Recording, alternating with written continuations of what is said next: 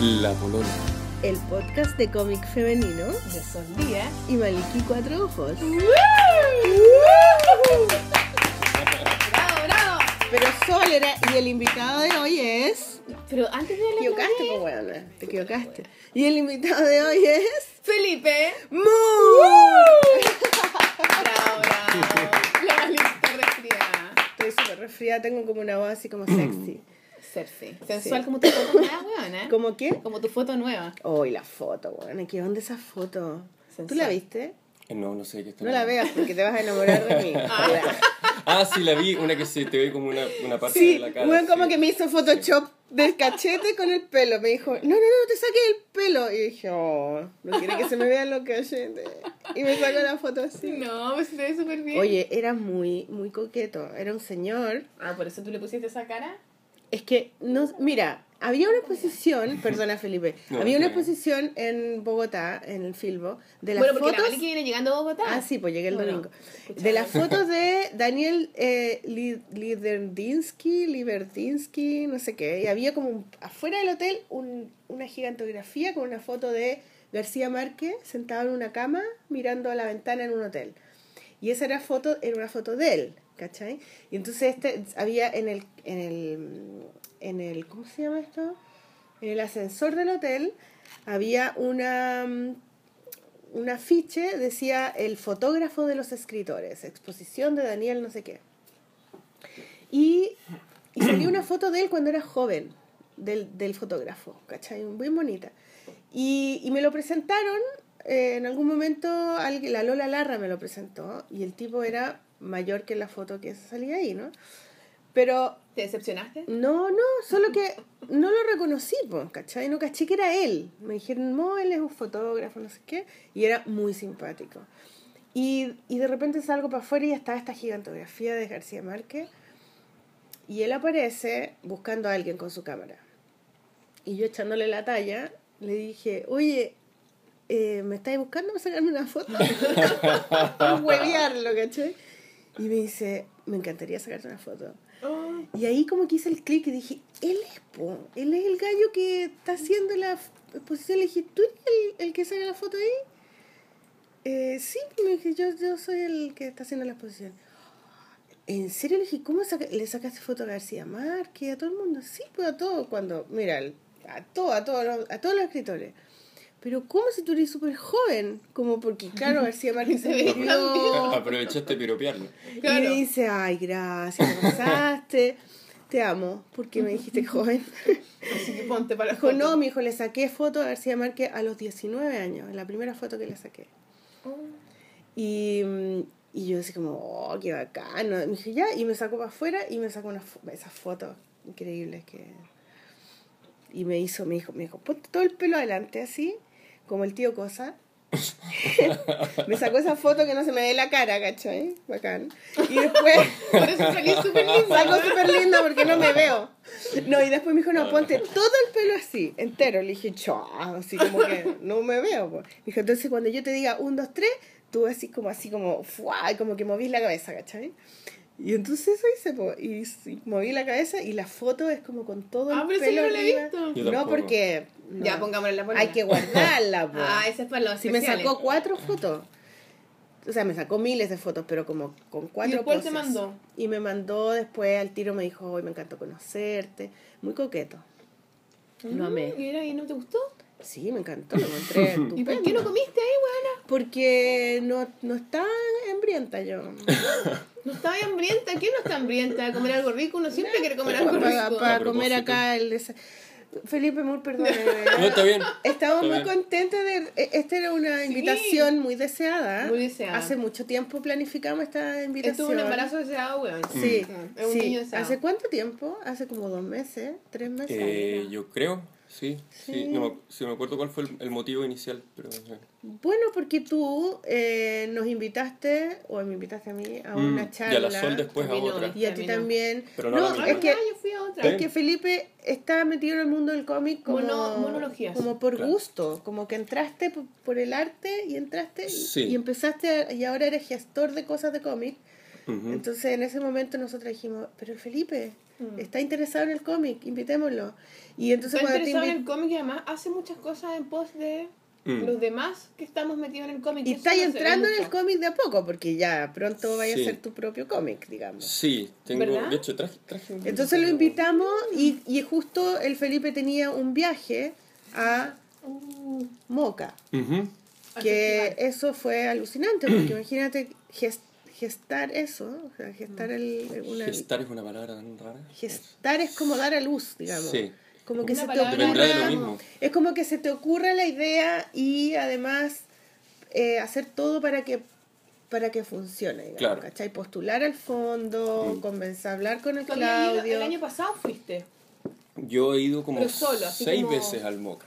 Es que tú, además, el- el. Felipe yo lo conozco porque él me, me invitó a dar una charla a un diplomado de Ah, sí.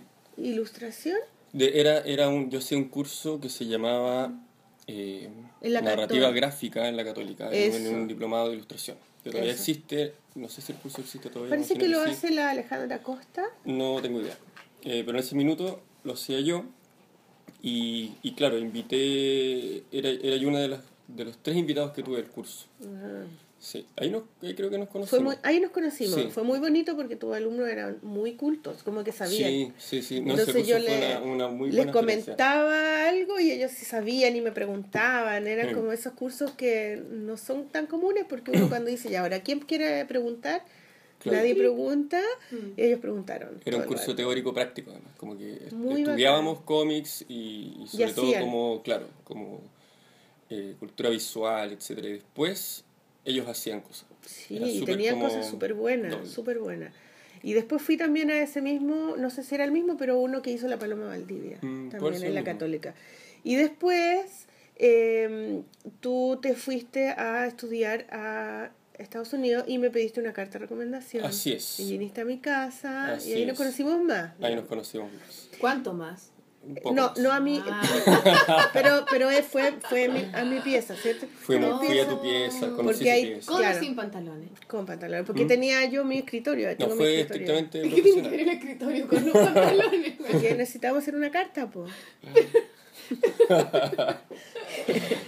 Bueno, estaba la cama ahí también, pero no la usamos.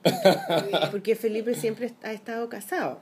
Casado, muy Sí, bien. ¿Cómo se llama la mujer? Paz. Paz. Un Paz. saludo a Paz. Y Paz es artista, además. Paz es artista. Es también. artista, Sí, claro. Llevamos casi 11 años juntos. sí. 11 años, coche su madre, weón. Sí, tuvieron un intermedio también. Tuve un intermedio. Hay que decirlo. tuve un intermedio. Y ahí fuiste a ver a la Maliki. No, No. no, Eso sí, fue en Estados Unidos. No, no, no. Y, y ahí eh, eh, eh, se fue el Felipe a Estados Unidos. ¿Y estuviste cuánto tiempo? Viví tres años en Estados Unidos, en Nueva York. Ahí estuve estudiando un magíster en ilustración, Qué bacán. Qué el bacán. cual la Maliki me recomendó. Eh, me recomendaste para dos. Para dos, Quedé en uno. sí, SBA. SBA y, Y FIT. FIT. En SBA no quedé, y en FIT sí quedé. Luego en FIT es que duraba más tiempo. Entonces, Fashion, Fashion Institute, Institute of of, Te- Technology. of Technology. ¿Y cómo fue estar ahí? fue bueno, me costó al principio. Me costó ¿Qué es lo que te costó? Eh, adaptarme a la ciudad. eh, Nueva York es súper complicado.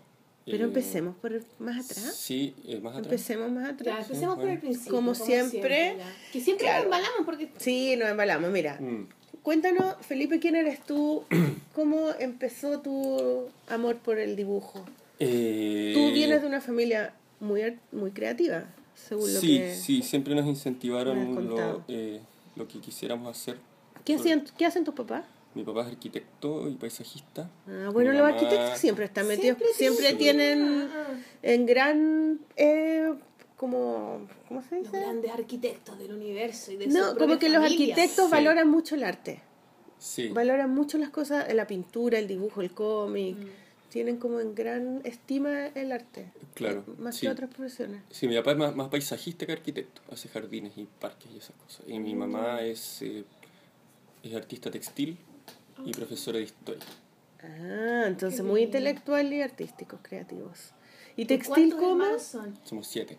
Siete hermanos. Pero no, pero no son, Pero no son Opus Dei. Opus Dei, no, no sean mal pensados, ¿Qué son? ¿Qué como no, no hay, ningún, nosotras. no hay ningún credo por el cual De nos ofrecen de puro hippie, yo creo. Sí. Pero no son fachos, o reproducirse. no importa No, eso. tampoco. Ay, De puro, de puro amor Son nomás. súper, gente súper normal. ¿Cuántos hijos de nuevo? Somos siete. Siete, Siete pero hueones. ¿cómo tienen siete ¿Y hijos? tú qué- ¿En qué minuto? Soy el cuarto. El cuarto. Soy el del medio. Oh, y todos tus... co- Bueno, tú tienes... ah, ¿De qué son tus hermanos? ¿De qué son? ¿Cómo No, de qué ¿qué, son? qué, qué profesión tienen? Ah, el, ma- el- es- hay un actor, el segundo es diseñador y mecánico diseñador, hace máquinas. El tercero es músico, el cuarto soy yo, después viene otro músico, después viene eh, la Cata que está, estu- está estudiando educación física. ¿Ya? La y única luego- que se salió. Y, sí, y, y la Ale que está todavía en el colegio, así que quién sabe. Ya. Oh, yo estoy en el colegio Sí. chiquitita. Está en cuarto medio. Ah, ya. Tan chiquitita, pero sí. Qué choro, Eso ¿eh? sí, sí. ¿Qué Ya. bacán tener caleta de hermanos? ¿Te gustaba tener caleta de hermanos o te agobiaba? Sí. No, o sea, nunca supe otra cosa. Así Claro. Yo siempre, a mí siempre me hubiera gustado tener muchos hermanos. Pero si tuviste dos, pues bueno. Pero penca dos, pues más ¿Cómo que- penca dos? Una cagada, más que tuve uno y en verdad un concho, que es como casi que no es tan hermana, pues como un. Pero si eres súper hermanable con tu hermana, pues. Sí, pero no es como que este- cuando eres un choclón y están todos, se despiertan temprano, ¡eh, vamos, güey! Mm. Están en pijama todos juntos. Eso es como de hermano, pues, ¿cachai? La otra era como más chiquitita. Sí, esto era muy así. Porque Claro. tienen muy poca diferencia uno con otro. Claro, es, co- es como una pandilla, ¿cachai? Ay, cuando dicen siete hermanos, yo me imagino, yo pienso en tu mamá y me da pena. O sea, No, mi mamá es muy feliz. qué heavy. Pero la, la tanta pega, weón, qué horror. No, yo Porque de repente se weón. crían solos los hueones después. Como Ay, loca, ¿cómo se van a criar solos? ¿no? Eh, sí, yo creo que hay un poco de eso. Sí, Sí, yo sí. creo que son muy Eh. salvajes. No, mi mamá viene de una familia que son dos hermanos. Doce. Sí, un zoológico, no, bueno, no. No, no, no, no. Doce, concha. Eso es demasiado. Seis hombres y seis mujeres. Seis hombres y mujeres. Sí. Equitativo. La dura. No, y ella tuvo que criar a casi todos sus hermanos porque era la mayor.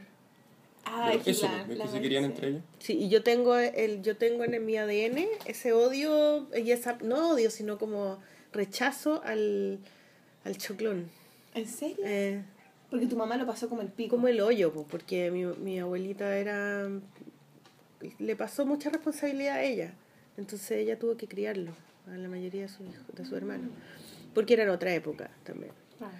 Entonces, como que esos choclones así, guau, no le encuentro ni una gracia yo, Uno que se carga el chancho por el choclón. Sí, sí. ¿Y quién hacía esa O pega? sea, a mí me gusta el ¿Cuál? choclón, estar en el ¿Qué choclón, pega? no cuidar el como choclón. de, de ayudar a tu mamá cuando ella no podía, en cuidar a los niños.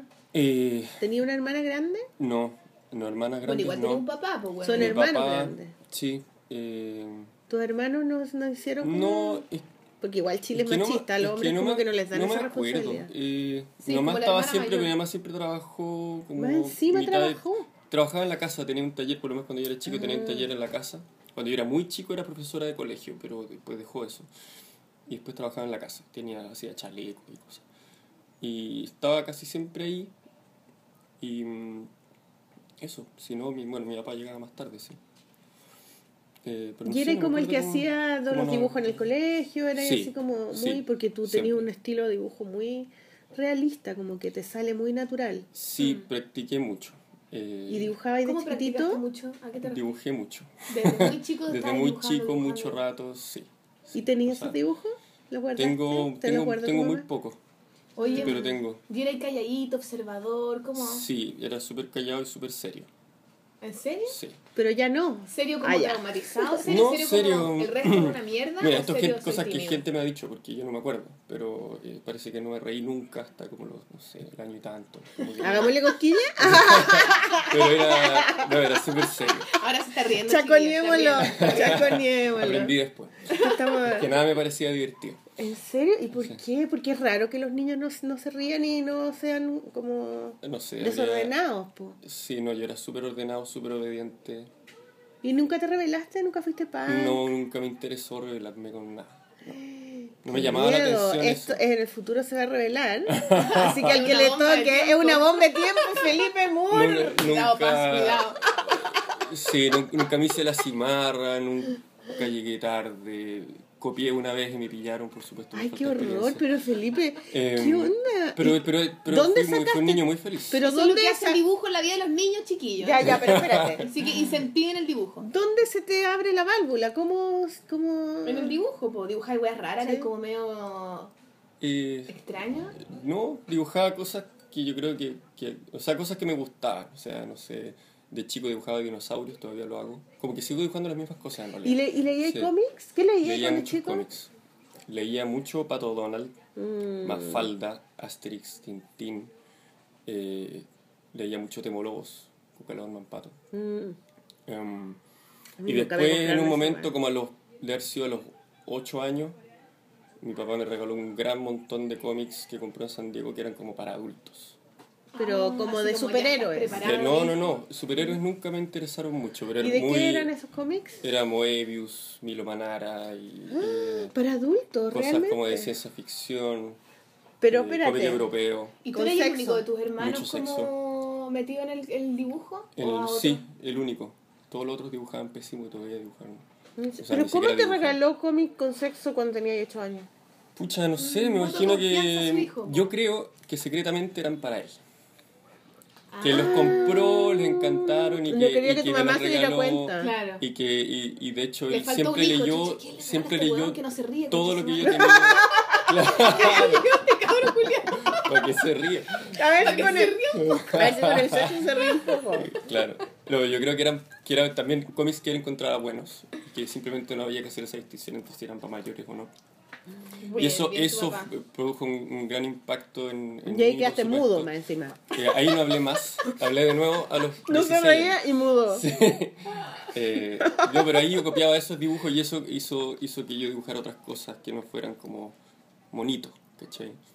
Eh, y que me interesara también en los cómics un poco Sí, porque al más allá final uno de- como lo que ve lo trata de imitar. Claro. Claro. Entonces durante mucho tiempo yo trataba de copiarle Moebius todo lo que podía, todo lo que es posible, porque Oye, Moebius lo vine a ver muy cuando difícil. era vieja ya. po. no, yo de, de chico, muy chico, y también eh, eso, seguía dibujando como si tratando de ser lo más realista posible. Y así hay cómics, historias, Hice- contexto y, de todo. chico hacía como imitando eso. Sí, de chico hacía muchos cómics, eh, tengo algunos. ¿Y de qué? Tenía unos personajes, tenía una... Un, ¿Te acordáis una- alguno que nos puedes contar? El niño que no se reía. Sí, Ahí. no, tenía, tenía uno que era muy malo, que era como una especie de superhéroe que se llamaba Iman. Como, Iman, He-Man, como no, He-Man. como I, pero que, que era, que tenía imanes, entonces que eran puras circunstancias. Como, era muy malo. Imán. Eh, claro. eh, ¿Qué más? poder Ya de no. Tenía varios, tenía unas historias, tenía unas historias como eh, muy humorísticas, porque yo que eran unos, unos arcos narrativos súper largos, pero siempre los empezaba y me daba como lata en la mitad porque los cómics son mucho trabajo. Y era como, no, ahora quiero empezar otra cosa, no me interesa seguir. Entonces tengo muchos cómics a medias, de chico. Mm, Todavía tengo muchos cómics a medias de grande también. Sí. Eh, esas cosas dibujaba. Y, mm, pero durante entre yo creo los 16 y los 20 años no, no, No dibujé cómics. No, dibujaba mucho. De hecho, entré a estudiar arte por eso mismo, pero no, no cómics. Ya. Sí, me fui por otro lado. Pero siempre me gustaron mucho y seguí leyendo cómics también. Es que pareciera que tú disfrutáis con el dibujo, más que, o sea, como que con la historia pareciera ser como Pero leí ahí. anécdota, Sí. Pero te- la literatura tenía ahí alguna relación. Sí, leía mucho también. Eh, sí. ¿Qué leía ahí? ¿Novelas, cuentos? Mm, novelas, cuentos, sí, leía... eh, Porque ahí está el amor por, por las historias, pues cuando tú leí ficción. sí, ¿cachai? sí, Yo leía... de- leía mucha ficción, me encantaba. De chico leía mucho, eh, Lo que te hacen leer en el colegio primero. leía lo que me hacen leer en el Claro. colegio, eh, leía, me gustaba mucho Ray Bradbury cuando era muy chico. Que era bacán, Ray Sí. Bradbury. ¿Tú leíste Ray Bradbury No, cuando ¿cuál estabas en el es? colegio? Es es ciencia ficción, pero que te dan... Es como que si te echaran agüita por la espalda, lees, ¿Por como, qué? "Oh, ¿por ¿Pero qué?". qué, libro? ¿Cómo se Ciencia llama? ficción, pues. Pero ciencia ficción, Ray pero tiene, Bradbury. unos- tiene un libro que me gustaba mucho que se llamaba El País de Octubre, que era, era ciencia Es como ficción, la dimensión desconocida. pero ciencia ficción como cotidiana, no con naves espaciales, no, Claro. era como cosas que pasaban el día a día, muy, Ah, no, muy bueno. Y mm, esas cosas leía, y en mi casa había muchos libros además, entonces, y enciclopedias, leía muchas enciclopedias, las leía de corrido. Sí, la- Ay, qué Sí, Mateo. era Mateo. súper Mateo. Mateo. Sí, y, y claro, y de chico también iba mucho a la biblioteca del colegio. Entonces pasaba ahí leyendo. Yo tengo un poco una teoría de que cuando uno es demasiado Mateo. Una caricatura. Espérate, espérate, yo tengo una teoría de cuando los niños son demasiado Mateo es porque están pidiendo que los acepten. Porque necesitan la aprobación de los adultos, que Mm. no los pescan mucho. Debería hablar con mi psicólogo. Pues sí. Porque yo siempre era muy matea y muy resp- responsable y qué sé yo, pero Como yo para no creo... molestar. Y también para que me dijeran, para que me aceptaran, que para sentirme querida, ¿cachai? Mm. Porque mis papás estaban en otra y porque mi mamá estaba, era doña casa y como que yo sentía que no me pescaba mucho, pues entonces yo creo que ese afán de ser tan perfecta, ¿cachai? Eh, debe tener que ver con eso, po, con que lo- lo- el adulto me acepte y me diga qué bueno y me, no sé, po. además que el, el- el- la, la institución del colegio está diseñada, Mm. la que conocemos, digamos, con esta cosa piramidal de la nota. Entonces, el 7 es que tú eres una persona, acep- te aceptan, ¿cachai? Eres buena, un 7. Entonces, si tú eres eh, Matea, ¿cachai? Y te sacáis puro 7, te van a querer más, po. Y si te sacáis puro Mm. 3, no te van a querer. Sí, igual yo siempre me sentí muy ¿Cachai? Aceptado y escuchado por mi familia y todo, todo bien. Entonces, mi Eh, teoría un problema tuyo, Sí, pero, pero en el colegio no, puede ser puede como, sobre todo lo del dibujo, como que es un- era algo que yo siempre iba a tener, ¿cachai? Que, como que nadie me iba a poder quitar, como que por muy bacanes que fueran los demás, nunca van a dibujar como yo. Entonces eso, era- eso era algo muy personal, que yo creo que eso influyó en que, en que ese, ese tiempo de estar solo practicando el dibujo era un tiempo que me permitía como desde chico reafirmar mi propia como identidad y crecer y decir, mira, yo mientras todas estas cosas pasan, yo voy a seguir dibujando y eso mientras lo Yo- haga bien, voy a yo estar sé- bien. yo tengo la ¿Cachai? Yo misma... también tengo la misma sensación. Porque, porque para dibujar o sea, para dibujar, digamos, hay que, hay que ocupar el tiempo que los niños están en el patio subiendo árboles, jugando, Jugando y uno fútbol. está adentro, po, Claro.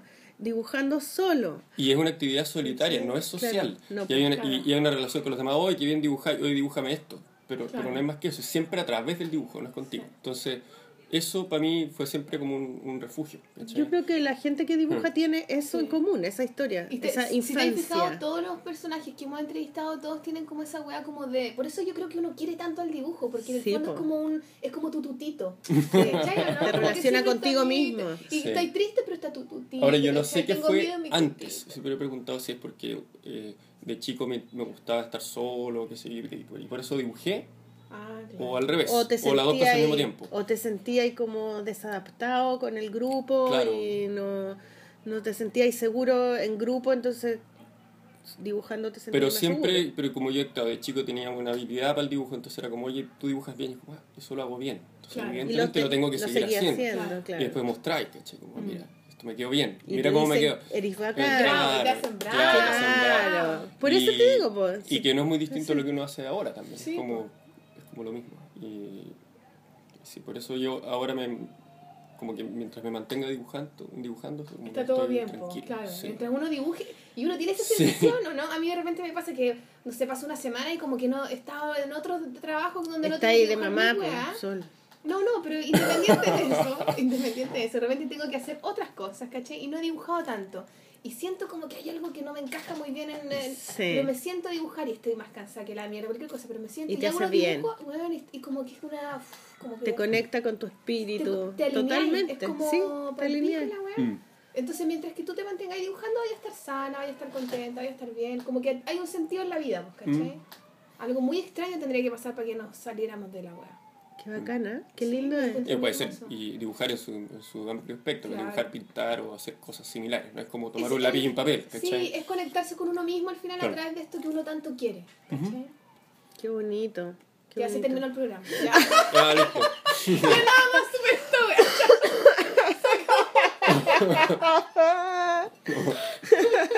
No, ya, es entonces verdad. tenía que ent- entrar a la universidad ¿Por qué Eh, y, y elegiste arte. Elegí arte. Yo quería estudiar una carrera que no sé si, no, ya no existe, que se llamaba como cómics y animación. ¿Y dónde existía eso? Creo que era, sí, pero era como una carrera chica, como de ¿Dónde? dos años, Ah, no en me acuerdo, arco. creo que era en el arco, En sí. el arco, sí. Eh, ¿Cuántos años tenés, Felipe? 30. Ah, eres más chico, yo tengo 32. Ah, no tanto. Es chico. muy Eres joven. más chico, pues, weón. Ya, bueno. Igual eres chiquitito, ya, notar. chiquitito. Ya, chiquitito. ok. Es alto, Sí, es alto. pero flaco. Ah, bueno. Pero flaco. Pero sí. Ah, Eh, el Felipe es como, sí, tiene como cara de pajarito. Sí, vamos a dibujar, vamos a dibujar. La peli que me dibujó una vez. En mi libro te dibujé mi sí, diario. Sí, y salía que y salgo diciendo no me sale barba. Lo cual hoy es falso testimonio porque sí me sale. Pero Tú en esa me no dijiste salía. eso, que no te salía barba. No te lo dije, o sea, lo mencioné y lo malí que tiene esta cosa que uno dice una weá que da como que gana un libro para siempre. Entonces.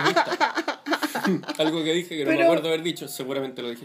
Pero te sale barba, Ahora porque sí. ahora tiene. Bueno, no mucho, que mentirosa, no que tiene tanta barba, pero tiene. Pero igual tiene barba, igual. es que no tiene Igual te hace barba, sentir más grande. Me salió ¿no? a los 29 años, yo creo, sí. En Ayer. fin. Si tú dijiste eso, tú dijiste no me sale barba. Seguro lo dije, sí, seguro. No me acuerdo. Ahora Bueno, entonces te hace ver más grande. Ah. Porque tienes cara de niño. Pero no más gordo. No me acuerdo. Pero, pero flaco.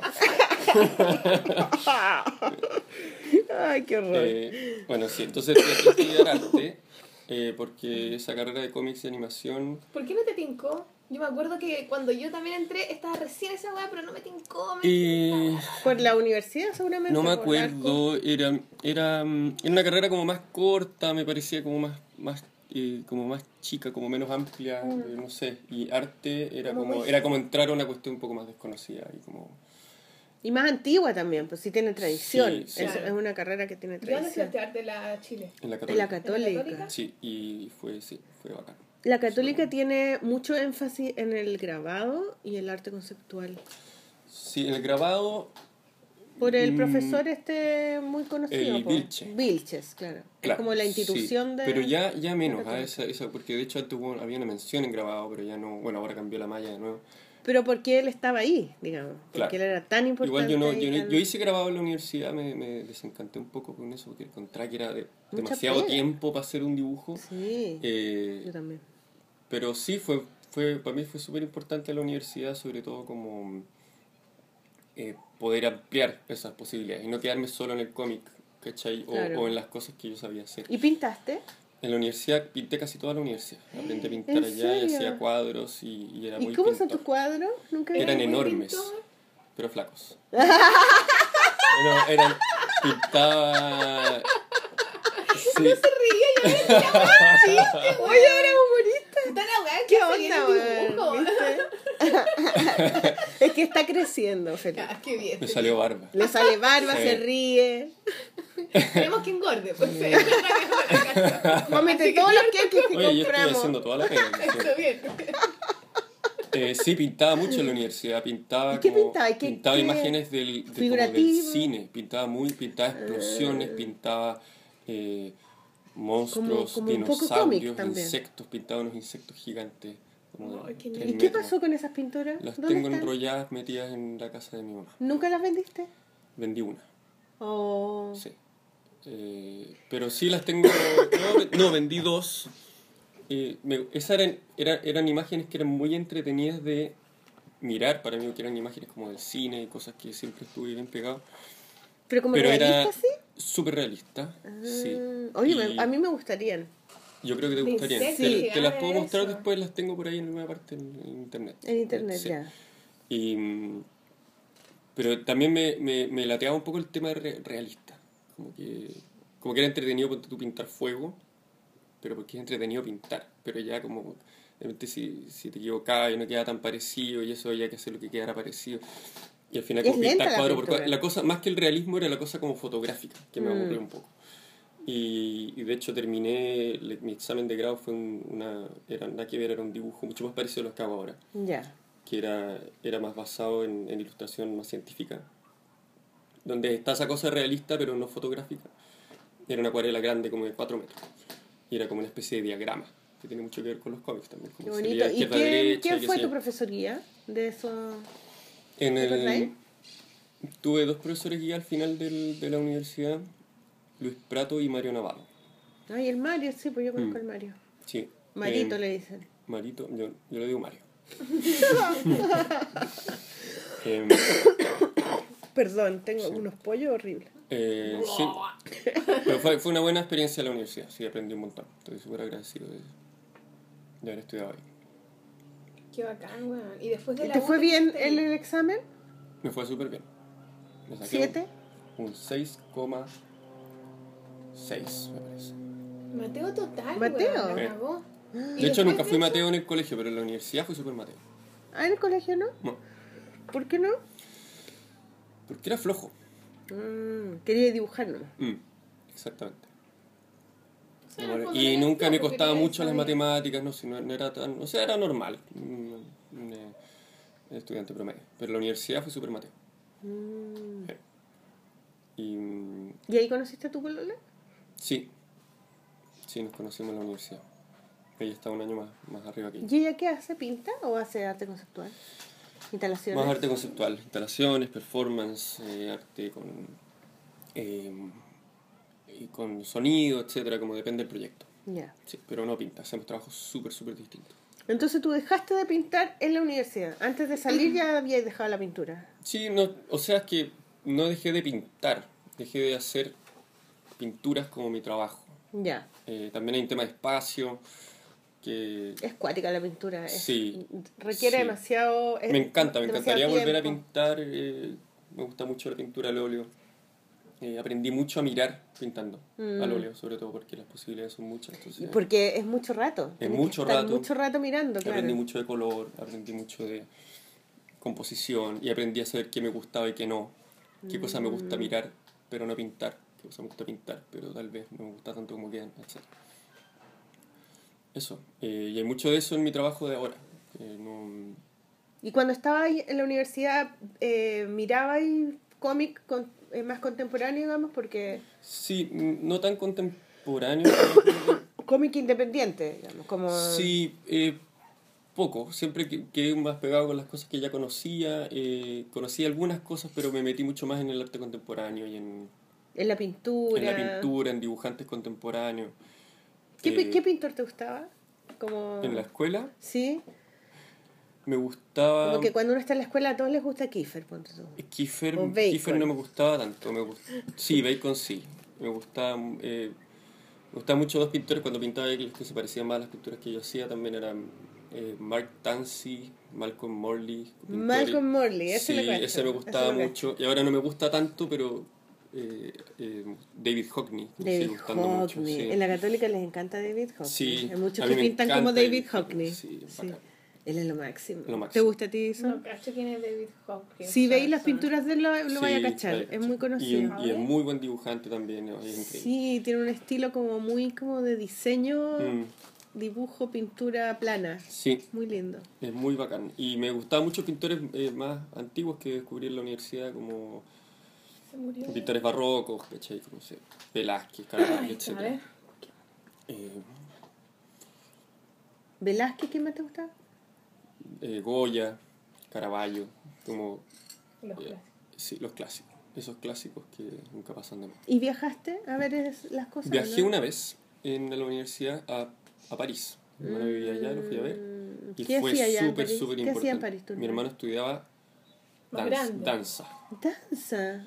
Sí, creo, sí. Creo que ¿El era un actor? magíster en danza, sí, algo Oh, qué bacán. Vivía allá. ¿Y danza contemporánea? No sé qué tan contemporánea era. ¿O era ballet? No, no, no, era así, era, era más ah, danza relacionada como a la performance y a la escena, a la escena y al Ah, teatro. Eh, y fui a verlo y fue justo en un momento súper importante, ju- justo a la mitad de la universidad, entonces pude ver a todos esos pintores y en vez de verlos en libros, los ves en vivo. Eh, y es eso es weá, ¿no? absolutamente revelador. Como que dan ganas de llorar cuando Sí. uno los ve. Es Entonces como, tengo súper qué pegada bonito. esas cosas que aprendí en entonces, sí, Imagínate los niños que están ahí mismo viendo eso, ahí mismo viendo. Sí, ¿no? además que en, en París, el. Louvre es una weá impresionante. Esa, esas, esas pasillos, ¿cachai? Con pintura hasta el techo así y todo antiguo. Es como que, ah, te duele el corazón de hermoso, de maravilloso. La pintura de David. Sí, Esa gigante, así como met- metros, 10 metros así. Sí, yo, yo- de yo justo estaba pintando mucho en esa Oh. época, entonces fue Y súper... uno los ve como muy- en muy el importante. libro y son una foto del libro Claro. grande, pero, Pero no te imagináis. Además que es la mística también del- La de estar ahí en la ciudad para uno de acá, ¿cachai? Estar ahí en París, oh, con los colores, ah, te vas a decir un rollo. Es lo máximo. Y ahí tú estabas ahí pintando. Estaba pintando. Mm. Sí, estaba pintando, entonces fue súper importante.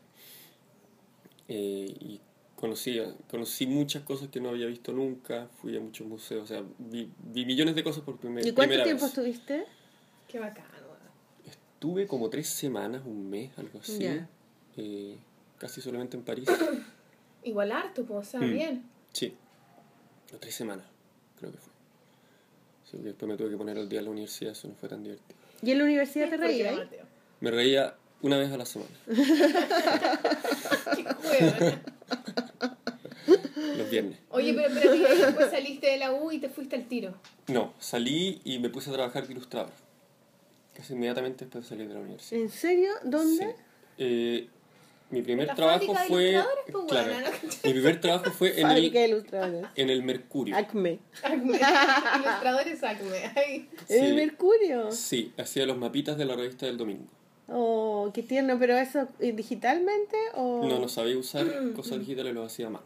¿En serio? Lo hacía a mano y lo único que sabía hacer digitalmente era con el Illustrator hacer la como la carretera, que no sé, había que hacer, no sé, el parque nacional no sé cuánto, y había que poner una como una unos, los límites del mapa o las carreteras o los puntos o los textos, y eso lo hacía en Illustrator.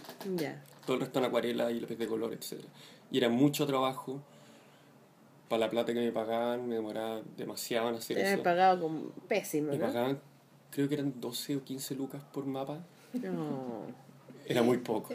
Como lo Eh, que le pagan a una modelo. Una semana en la No, me demoraba un montón, pero fue súper bueno también para entender los tiempos de la ilustración.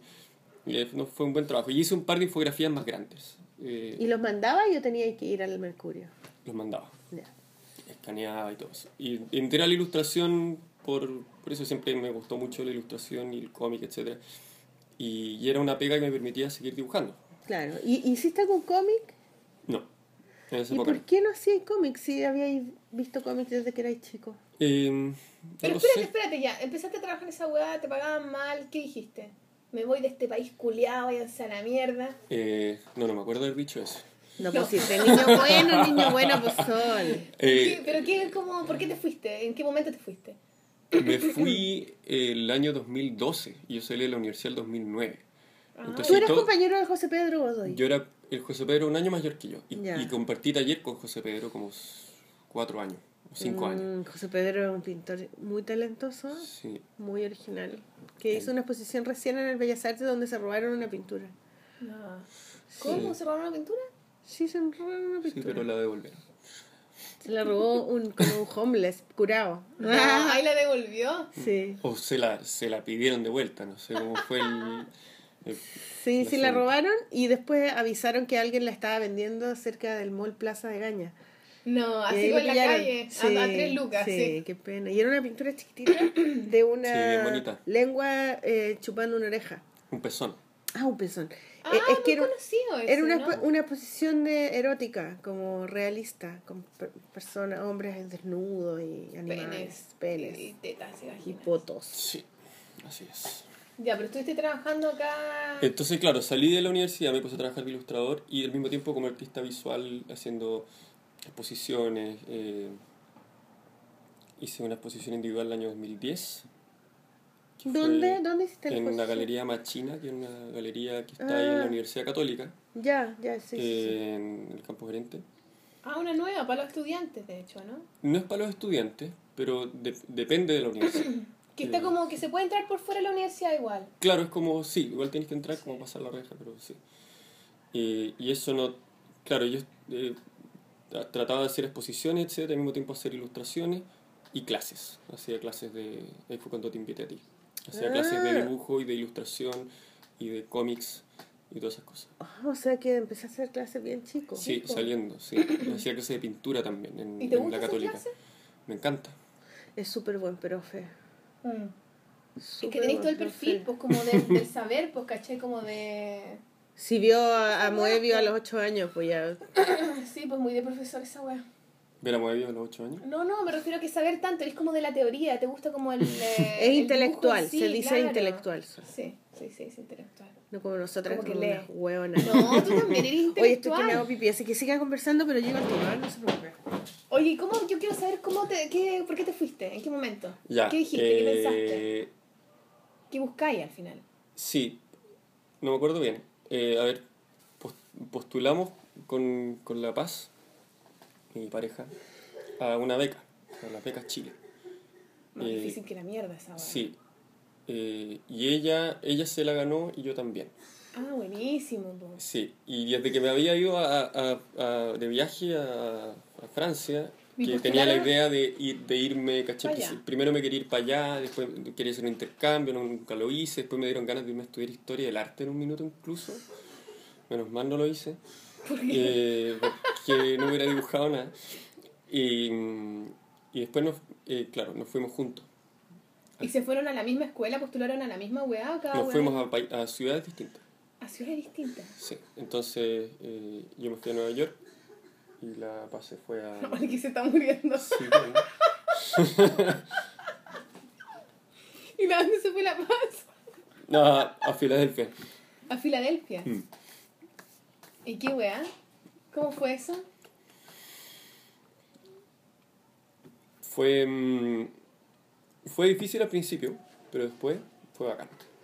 Claro, adaptarte. ¿Y, y se visitaban? ¿Cómo lo hacían? Sí, nos veíamos como casi toda la semana. Una vez a la semana viajaba uno para Es que allá. son súper esto es súper cerca hasta esas dos cuánto? ciudades. A dos horas. Ah, piola. Es como tomarse un bus, que es súper piola. Y sí, ahí lo hacíamos súper bien. ¿Y ella qué se fue a estudiar? Arte. Un magíster en arte interdisciplinario. ¿Y a los dos les costó integrarse? ¿Cómo fue? Eh, sí, eh, bueno, eh, puedo hablar por mí. Eh, ¿Por qué no entrevistamos a La Paz? sí, sería mucho más interesante. Eh, sí, a mí me costó porque, porque Nueva York es una ciudad súper que te exige mucho, una ciudad muy complicada para vivir, encuentro yo. ¿En qué sentido? ¿Te exige mucho en qué? perdón. Eh, ¿Dónde Es están que como ahora? ¿En qué parte de la vida? estamos en Nueva York. Ya te casaste ya. No, No, estamos en Nueva York. Se ganó unas becas Chile. sí, Postuló postulábamos Paz. y nos ganamos unas becas Chile. ¿Ya? Y nos fuimos juntos, La Paz y yo. Ya. Y nos quedamos, y a vivir a Estados Unidos. Pero se fue a ella...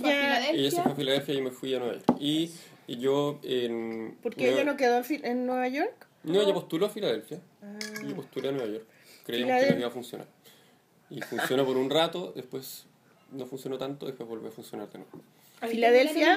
Mm. Filadelfia es donde está el museo de Filadelfia donde, donde Rocky sube la escalera. ¡Tararán! Sí, Es verdad. así es. Y tiene la colección de duchar más grande del mundo. Sí, sí. Oye, pero espérate ya, pues yo quiero saber por qué lo encontráis una ciudad caótica y difícil de vivir. ¿Qué? ¿Nueva York? Nueva York. Nueva York, bueno, tú también viviste en Nueva York. Sí, pero no la encuentro ni caótica ni difícil de vivir. Ah, mira. Para mí ¿Qué fue difícil porque es una ciudad, eh, eh, bueno, además de, de lo típico que es muy caro, etcétera, es una ciudad donde parece ser que todo el mundo quiere, como que hay mucha gente que, que- está dispuesta a mucho más por estar en el lugar donde tú estás. Entonces hay una competencia tremenda. Y Sí. a mí me da la impresión de que es una ciudad que te echa muy rápido. Eh, hay una rotación de gente muy, muy rápida, es un puerto. Entonces como que Como que cada tres meses paso. se cambia tu grupo de amigos, las relaciones son súper intensas. Eh, y eso para algunas personas es bacán. Persona muy adrenalínica o que tiene una personalidad, ¿cachai? Acorde a eso. ¿Esto Todo me, bien. me está- ¿Te estás refiriendo a mí? No, no en No, particular. eso es maligna, eso. No. Eh, entonces, pero para mí fue súper difícil adaptarme a eso. Eh, me demoré mucho en tener una rutina, en, tener, en estar ¿Cuántos años tranquilo. estuviste? Tres años. Pero luego de un año más o menos me acostumbré y de ahí lo, lo aproveché súper bien y me encantó. Es que es una ciu- ciudad muy Eh, individualista. Claro, muy a mí me han dicho eso, como que es como que sentís que todo el mundo está de paso y todos quieren lograr algo y tú eres como un... Como que todos quieren llegar, todos tienen un objetivo personal. Sí, un objetivo como de profesión, de profesión. Se conocen, pero sí, ah, pero no me Pero al sentí mismo tiempo allá, es no sé qué. Ultra estimulante. Pero es la Entonces, raja, o sea, hay millones de galerías, cosas. millones de O museos. sea, y que es como la capital del mundo. Y pues, te da lo mismo no tener Claro. tantas relaciones con la gente. Vaya a ver los museos, vaya a ver las galerías. Sí. Y aprendí, pues. Es como, es la mejor escuela para Sí, es muy- un muy buen Es aprendizaje. muy bacán. Eh, y hay muchas, muchas cosas. Bueno, lo que más me costó al principio fue darme cuenta de la cantidad de cosas que me estaba perdiendo, que estaban pasando en ese momento y estaban al alcance. Y Como después, que, como exposiciones, como... exposiciones, conciertos, eh, la, la ciudad misma. Mm. Como que me costaba mucho estar sentado en mi escritorio sabiendo que todas estas cosas estaban pasando. Sí, eso es, es muy Y- angustiante. Sí, es verdad. Además que me costó también porque llegué un viernes y el lunes ya tenía clases y no entendía nada de, de lo que me decían. Entonces fue súper como... El inglés. Claro, uno cree que sabe inglés hasta que llega allá y te das cuenta que, que no. Que no Esa gente habla un idioma mucho más complejo. Y, pero fue súper, súper bueno. Sí, y volví el año antepasado. El Sí, pues 2000, sí, no tanto. Y no te, quería, no te quisiste ¿Por qué quedar. volviste? Por las becas Chile. Ah, verdad, hay que volver. conchetumare, verdad que tenés que volver. Hay que volver. Como por obligación. Es parte del trato igual. Yo siempre, eh, o sea, nunca iba a quedarme. Ah. Entonces hay que volver y, y quedarte acá una cierta cantidad de tiempo. Y luego estás libre y puedes hacer lo que quieras.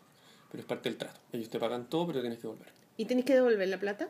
No, No, pues si no volviste, dije, no tienes ninguna deuda. Ah, ya. Pero yo me pagué con becas Chile dos años, porque solo pagan dos años, y para el tercer año tuve que fondarte. que el magíster duraba tres años. Eh, y becas Chile paga máximo dos. Entonces, con- Ah, no sabía que pagaba máximo dos. ¿Y cómo le hacen los buenos que ganan doctorados? Tú. es que en doctorados pagan, pagan cuatro. Ah. Magíster pagan dos. Porque es súper atípico que un magíster dure tres años. Pero el mío duraba tres años porque un mag- era un magíster que estaba, tenía la misma cantidad de créditos de un magíster de dos años, pero repartido en tres. ¿Qué pasa si te enamoráis de un gallo que vive allá y tenés Ah, hijos y no Esa es la- esa es la gran-. Pregunta. Sí, pues porque imagínate un guan que sea un, ser un doctorado. Y está ahí cuatro o cinco años. Y tenés que fuera. volver, Así si es haces un doctorado, tienes que volver ocho años a Chile. Cacha. Es como que te Te- desarraigan. Ah, tenés que volver y quedarte en Chile. Por el doble de años que... Qué weá más rara, ¿no? Mm, así es. ¿Y por qué ¿Cuál hacen es eso? ¿Por qué? Es una forma de retribuir, eh, pero a mí me parece O sea, todo lo que tú aprendiste afuera tenés que venir a ejecutarlo acá a tu país. pues. Pero también yo creo que debería ser flexible a la hora de hacer retribución. porque Y eso pasa en todos los países, hacen No eso. hay, que yo sepa, no hay, Una ninguna, no hay ninguna beca, es que no hay ninguna beca tan buena como la beca Chile. O sea, la beca Chile te paga todo. Ah. Te paga los pasajes, te, te da un estipendio mensual, te paga la universidad, te da un seguro de salud Y te sí, paga también el arriendo. de y tu- no te pide plata de vuelta. El, el arriendo no, te da una cantidad de plata y tú ¿Y arreglas. te alcanza? A mí me alcanzaba justito. En Nueva York los arriendos son súper caros. Es súper caro y además hay tantas cosas que tú que te ofrecen donde tú tenés que gastar. No sé, desde ropa, eh, libros, En- la ciudad del entradas de teatro. eh, Sí, pero nunca, nu- nunca fue un gran problema. O sea, no, no pude viajar, no pude gastar plata. Siempre llegaba, llegaba a fin de mes como con la plata justa, Ya. pero, ¿Sí? pero bien. claro. Pero igual hay hartas cosas que son gratis. Por ejemplo, Ya, las, aquí estos exposi- cafés, gracias. las exposiciones son gratis. Sí. Eh, voy a poner más agua. Ya. Qué bacán. ¿Y cómo fue volver, Felipe? Em, volví y fue, fue, estuvo mejor de lo que pensaba, porque volví y, y me salieron muchos trabajos, tomé todos los trabajos que pude. No tuve tiempo para pensar siquiera en esto de volver, no volver, pucha, que estoy acá en Chile, que yo. Entonces fue un, me distraje de inmediato. Llegué y me distraje del gran problema que era volver y trabajé mucho, me metí a, hacer ilustraciones, eh, a hacer clases. Y, mm, y ha, sido, ha sido bueno en realidad la vuelta. O sea, Mira, fue, se fue difícil, fue súper... eh, Vamos a engordar tanto. Es que el Felipe los trajo. Ah, sí, estos mendocinos son muy buenos. Felipe. Yo no traje nada. Soy una... Eh, así, así vimos.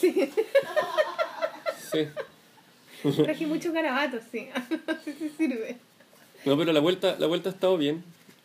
Eh, Pero, y por ejemplo, después de estar en Nueva York, el ritmo de acá es bajar, es como bajar un cambio así más o menos intenso sí, pues, te da la impresión de que Santiago está como en un domingo permanente. Claro. Como que no hay gente y como que no hay edificios y como que...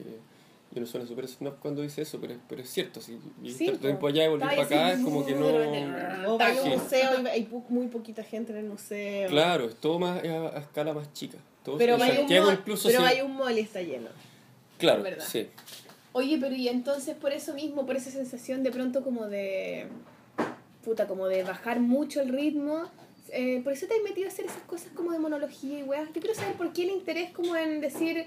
Oye, cabros del con son súper ahuevonados, no organizan nada, ya, yo voy a hacer esta cuestión. Eh, Nunca he dicho eso. Pero yo eh, creo que es verdad. Eh, no, lo, lo cierto, equivocado. yo creo que tiene que ver con lo, con lo estimulante que fue vivir allá. Y venir para acá y, y querer saber, de partida me di cuenta que sabía muy poco de, de cómic chileno, que, muchas, que justo los tres años que me fui pasaron muchas cosas en relación al cómic en Chile. Muchos autores nuevos que yo no conocía, muchos cómics que nunca había leído. Entonces, por, en el, desde, desde mi perspectiva, yo, era una forma de aprender, disertarme y, y aprender como de los demás y de lo que se estaba haciendo. Lo otro me parecía que había que conversar, sobre todo el tema de monología, que, eh, que había que, hablar de lo que se estaba haciendo. Eh, que me di cuenta que en Estados Unidos se habla mucho de lo que se hace, la gente Mm. conversa de su trabajo. Bueno, el podcast, eh, no sé si nació en Estados Unidos, pero Mm, eh, se escucha mucho podcast y se hace mucho Exacto, podcast. el podcast. Y es, eso es, es conversar, pues, lo que estamos haciendo ahora. Sí, nació en, nació en Estados Nació, Unidos, nació en- del iPod. nació de NPR. NPR eh, This American Life, creo que fue el primer podcast. Porque eso lo leí en el libro de la Jessica Bell, pues, de hecho. Mm, This American Life era un programa que, exi- que empezó en el año 95, creo, yo llegué en el 96, por ahí empezó. ujú. Y era una era un programa sobre personas de Estados Unidos, pero anónimas. Cualquier persona. This contaba American historia- This American Sí, Life. se lo conozco. Claro, y hablaban, no sé, una persona que era una profesora y contaba cómo era su vida. Y era un programa sobre esa persona, ¿cachai? Que no tenía nada de especial ni nada de raro, pero es como, así era la vida en Estados Unidos. Claro, y, y a mí Súper me, buena, súper sí, a buena. mí me parecía Una que a había que, que había como que conversar. Yo justo llegué, me puse a buscar taller y, y, y justo se dio la oportunidad de tener taller en, en un lugar que ya no existe, que se llama Casa Plop, donde yo no conocía Ay, a ¿tuviste, nadie. ¿tuviste taller ahí? Y yo tuve taller ahí, entonces ¡Qué llegué buena! y caí súper parado ahí, porque al, al mes de haber llegado, o menos, ya estaba ahí con un taller. Y, mm, y eso me permitió como conectarme con, con, con mucha gente y me dio la posibilidad de repente, claro, decir, bueno, yo organizo un ciclo de charlas, ¿dónde lo hago? Aquí. Aquí mismo, claro. Y, y eso, la idea era conversar. Y ¿Quién más tenía taller en la casa Pro cuando tú llegaste? Estaba Daniel Esteve, que era mi compañero de taller, en el ¿Ya? mismo taller. Y estaba Pedro Ah, Prado. estabas de compañero con el Daniel. Ah, yo no Sí, sabía. compartíamos. Eh, ¿Cuál es Pedro Prado? Pedro Prado es un dibujante de, ¿Qué de cómics muy bueno que hizo, hizo un cómic que se llama Santa María 1907. Está basado Que son en- como unas llamitas. Que Claro, son como. llamitas. Claro, ya, en la matanza de Santa perfecto. María. Claro. Sí, sí, sí, es bonito, es bonito sí, ese libro. dibujó la, la matanza de Santa María con monitos muy tiernos, pero el Con cómic no es tan tierno. Ya. Sí, eh, es muy bueno. Y sé que La se está Karina preparando Koch la segunda tenía parte. ahí, ¿no? Sí, La Karina. Koch eh, compartía taller con, con nosotros también. Con la Paula Bustamante. Paula Bustamante y Marcelo Escobar. Ese era el grupo. Me Claro, suena Marcelo Escobar. Marcelo Escobar. La Mali que lo conoció también estuvo acá, ¿cierto? Pero él sí estuvo en mi cama. Ese sí estuvo en la cama. Qué bien, Maliki. Buena, Maliki. Debería decirlo yo a que me echara ahí el agua a tu boca. Yo no iba a llegar hasta allá, no iba a llegar hasta así. Le mandamos un saludo a Para eso Marcelo. lo dijiste. Marcelo, saludo Marcelo, Para- aparece en mi cómic. Aparece en mi cómic, que es el final feliz de mi primer diario. Es O verdad. sea, no tengo nada que ocultar, si lo dibujé con pelo y señales. Pero sí, yo, me- yo me acuerdo que yo leí tu cómic y dije, este huevón es Marcelo. Y le dije, oye, Marcelo, Oye, yo tengo, ¿te comiste la yo tengo que leer esa weá. Pero está en el mismo diario que estás tú. Es- Sí, ah, pero tú no estás ahí en el final, po. Estás ahí en la mitad. No, claro. Yo salgo diciendo que no tengo barba y el Marcelo sale. Mostrando su barba.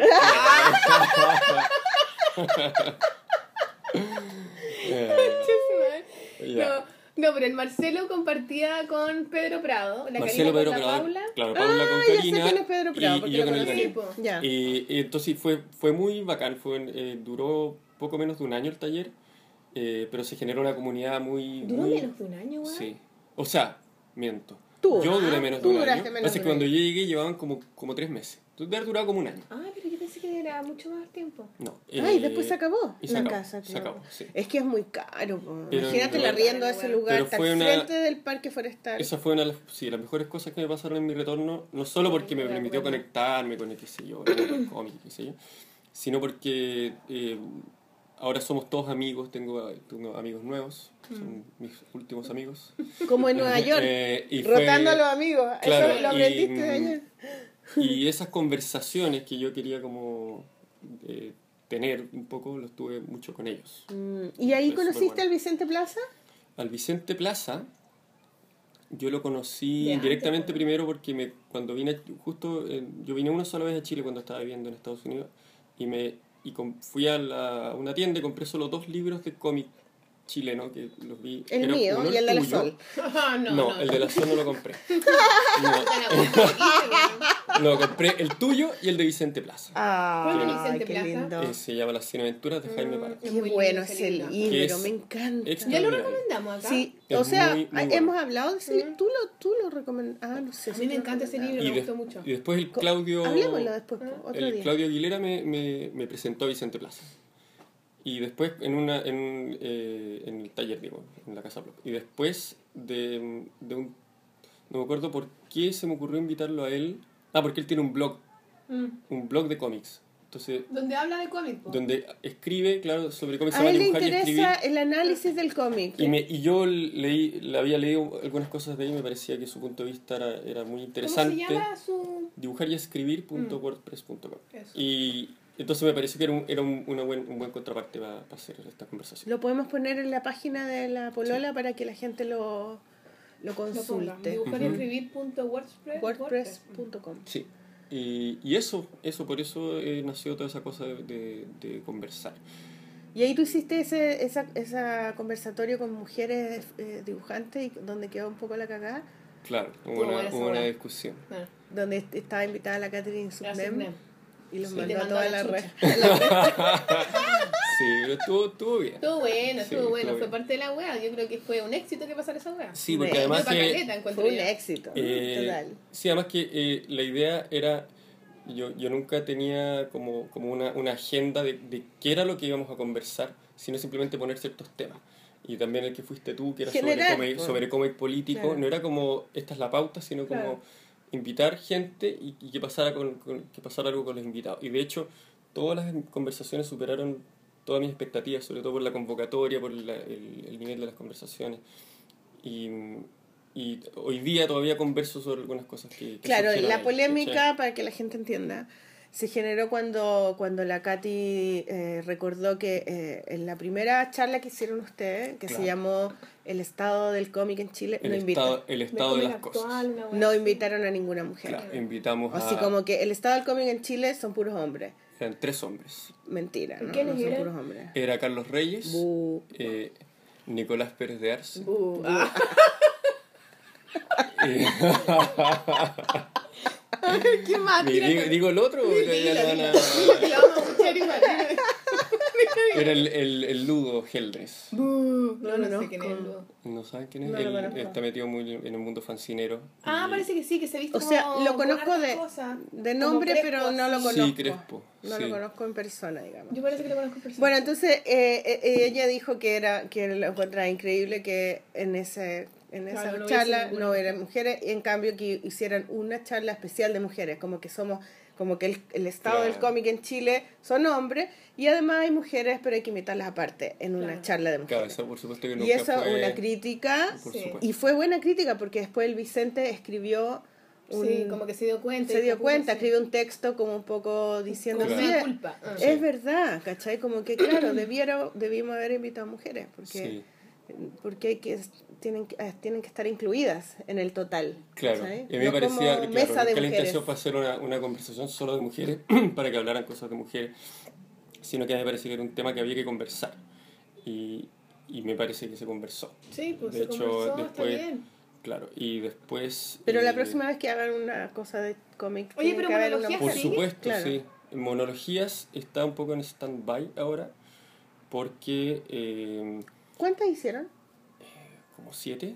Pero las grababan y Hartas, todo, o ¿no? sea, Están nosotros grabadas. podemos decir, ¿podría la gente Sí, se verlas? pueden escuchar en, en, en, eh, hay una- un sitio de Facebook y hay un SoundCloud. Ya. Monologías en Facebook para buscar y en SoundCloud ponen Sí, monología. sí, sí. sí. Eh, y en esa... ver, Lo que pasa es que ahora estoy, honestamente, con muy poco tiempo. Y no me, puedo, no me he podido dedicar a eso. Porque más allá del tiempo que implica convocar a la gente, organizar a la- al, al- al panel, diseñar el afiche, etc., hay un tiempo también de pensar en el programa, en qué se va a conversar, claro. etcétera Como lo que Y- hacemos nosotras, decís tú que pensamos. Nosotros no pensamos en O nada. sea, Tenemos una pauta, pero No, claro. Sí, no, bueno, sí. Nosotras creemos en que el, Es que el programa siempre- lo hace el invitado. siempre, siempre huevona. Sí, lo pues, único de hecho, que, usted- lo que nos organizamos es hacer el desayuno y yo casi La tiempo. Pero de hecho ustedes comenzaron después de monología Sí, y a la semana ya tenían más conversaciones que nosotros. Y de hecho, eh, Ah, Porque que somos minas, pues, somos Claro. mujeres. sí, pues, y co- y como que, no sé, pues tiene una cosa, una espontaneidad que monología nunca tuvo porque aparte tenemos que agarrar gente y a mí me gustaba que, que la gente fuera. Que, Claro, la que idea inicial era que fuera una especie de mesa redonda y que todos pudieran hablar. Y al final Es se dio que esta cuando cosa tenés que... que público, Sí. eh, ya es distinto. O sea, de hecho, eh, Villota nos, nos- siempre nos dice que deberíamos hacer un capítulo de La Polola con público. Y a nosotros nos da terror de que no llegue nadie. weón. O sea, sí, la que- de la convocatoria es puta que es difícil. Pero Sí, sabes que la gente, que hacer llega- a mí siempre me sorprendió la convocatoria de, de monología llegaba mucha gente muy interesada. eh, yo me preguntaba como yo no sé si yo hubiera venido a esta conversación. Entonces eh, me da la impresión de que, de que mucha gente quería hablar de ciertas cosas. Y eso estuvo, Hay para mí fue bacán. por lo menos, Pero igual, eh, si hacen un podcast, el público es mucho más amplio y es mucho más masivo, porque nosotros nos escuchan gente, nuestros amigos, nos escucha gente que no conocemos, nos escucha gente que vive en, Claro. en Claro. otros países. Sí. Y todo el tiempo nos llevan, nos llegan mail y mensajes en, di- en distintas redes, digamos. En, en No, pero Instagram, podríamos hacer un, unos capítulos así. Que lo escuchan, pues. Claro, además algo del, del- a mí a mí nunca nunca fue mi intención tampoco eh, hablar yo en estas cosas. Mm. ¿Cachai? A mí no me gusta tanto hablar, tanto como ustedes tal vez. Pero habláis súper bien. Pero habláis súper bien. Sí, pero, no me, pero me gustaba que la otra gente hablara, ¿cachai? Claro, yo no figurara en absoluto, claro. no, no. Claro, a Eh, ti te gusta gestar, pues. Me, me gusta estar atrás claro. de, la- de las cosas. sí. Entonces. Bueno, pero igual era ahí tú la cara, porque el Vicente sí que le gusta estar atrás, pues, weón, ahí cagaste. Sí, no hacíamos, no hacíamos uno. El Vicente es súper Es tímido. más tímido que la mierda, pues yo ese Sí. también, entonces Felipe cagó, de verdad. el único Tuve que aperrar ahí, sí. Pero el Vicente me moderó una, la de. La de Pero tú, no- o sea, eres tímido, pero, pero, pero eres muy seguro de ti mismo. Entonces, Eso parece que- que bueno. Por- pero cuando cruzáis el umbral de la, de la timidez, eh, eres capaz de hablar Sí. de O sea, corrido. tímido, pero no eres como. Porque hay gente tímida que. No, no el tengo esa timidez patológica, Tímido, tímido, no. tímido que te pone nervioso a ti, como Ya, timi- de lo sí. tímido que es, Sí, ¿cachai? sí. Pero él también es bien seguro de sí mismo y sabe lo que está hablando. Sí. Sabe mucho. Sí, Y, sabe mucho. y es muy inteligente y tiene como un punto de vista como de una persona que es observadora. Sí. Es que el, Es tímido artista. siempre está Sí. observando. pues, Hay una weá muy de estar. Claro, mirando, también, ¿cachai? sí. Eso es súper bueno. De Nosotros deberíamos importante. observar un poco más. Sí. Para no hablar tanta weá. Tenemos un problema de no timidez. No, pero igual, yo, yo, yo creo que yo soy tímida en algunas ocasiones. Ya. Sí. ¿En cuáles? En algunas ocasiones. De chica yo igual era súper tímida, también era bien Te da vergüenza. Sí, o de repente me gusta no opinar tanto nomás, pues mirar, cachar, es como reconocer el entorno, ¿cachai? Mm. Siempre que llego a un lugar nuevo donde no conozco a nadie, generalmente estoy como un día o un momento así como cachando a ver cómo funciona la wea. Y una vez que ya cacho, Mm. ahí como que me puedo integrar más fácilmente, ¿cachai? Pero siempre hay un momento de observar, pues. Yo no puedo parar de comer. No, pero si para eso es. Esta po. weona nos tienen engordar. Oye, espérate, ¿cuántas, cuántas monologías hicieron? Creo que eran siete. ¿Y cuántas veces invitaron mujeres? Mm, Todas las veces, menos la primera. ¿En serio? Ah, Sí, de entonces hecho- qué bueno eso. Sí, pues. Sí, o sea, la primera vez invitamos tres personas, que eran los tres hombres, y todo el resto, a ver, no saqué la cuenta exacta, pero creo que era la mitad hombres y mitad mujeres. No, qué bueno. ¿Y quién más invitaron? ¿Te acordáis? Eh, sí, fue Herbie, fue la Yosa Vidal, estoy tratando de ir en orden. ¿Quién es? Eh, Yosa Vidal Es la era- hija de... es la hija de Herbie y ella es eh, escritora. Entonces, hubo una Ah, conversación mira. entre ellos.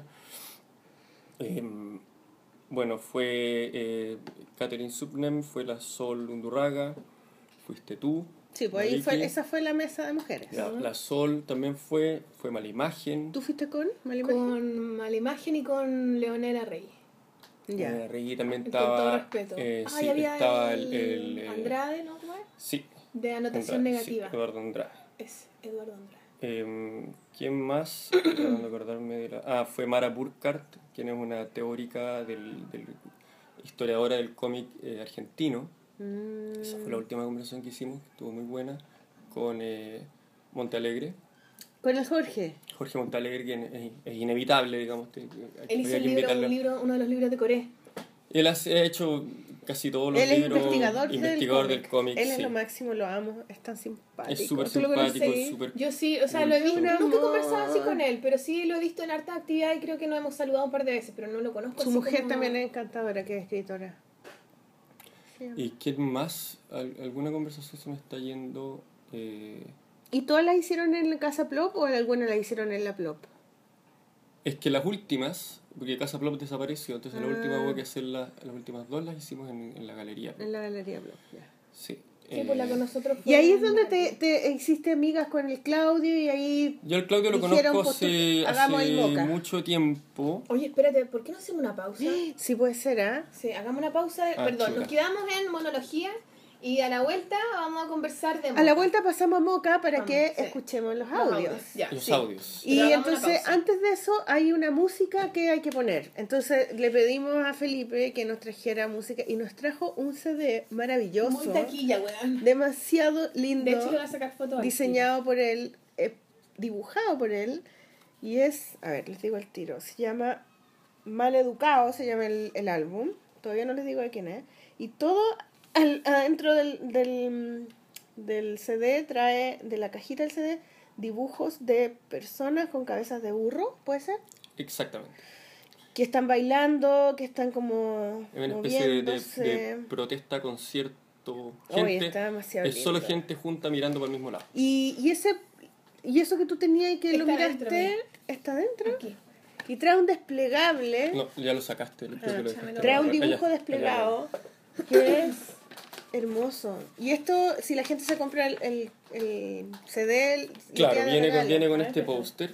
¿Ya? ¿Y dónde Eh, se puede comprar? Y, bueno, La tienda nacional. Honestamente, no lo sé. ya. Eh, lo siento, no manejo la No, pero la tienda nacional siempre distribución. Me tiene imagino todo. que, claro, Sí, ellos deben tener. eh, que en las mejores disquerías del país. Bueno, cuéntanos de quién es ese disco. Este disco es de Juana Fe, una banda conocida más, más bien por su hit ¿Cuál es? inmemorial eh, callejero. ¿Cuál es? Lleve de lo bueno, Eso. lleve de lo bueno, Lleve de lo bueno, caballero de lo bueno. Ese fue su hit, Oh, eh, pero la banda es una banda que lleva mucho tiempo tocando y, y yo trabajé con ellos para su disco anterior que sacaron, que era un EP corto que sacaron con Nano Stern y ahí fue la primera colaboración que yo hice Ah, con ellos. hiciste las caras. Yo hice, claro, y de hecho la Sol Hizo hizo, unas letras. hizo las letras. Fue una Sí, las colaboración indirecta. Y después... ¿Nano está en el que fuimos a ver juntas al, a la Feria del Libro? Sí. Que era la- El lindo. cancionero, sí, que tú Ah. rayaste la papa que era muy linda. Y después es sacaron lindo Nano Stern, ¿cierto? el Nano Stern. Él, Sí. él es hermoso. sí. Hermoso. Sí, con sí. su pelo, con su Es pelo un largo. hombre hermoso. Nano es Stern es un hombre hermoso. Siento que es lindo. No, no he tenido el privilegio de verlo de cerca. Pero es guapo. Debe ser. Yo lo encontré lindo, sí. Sí.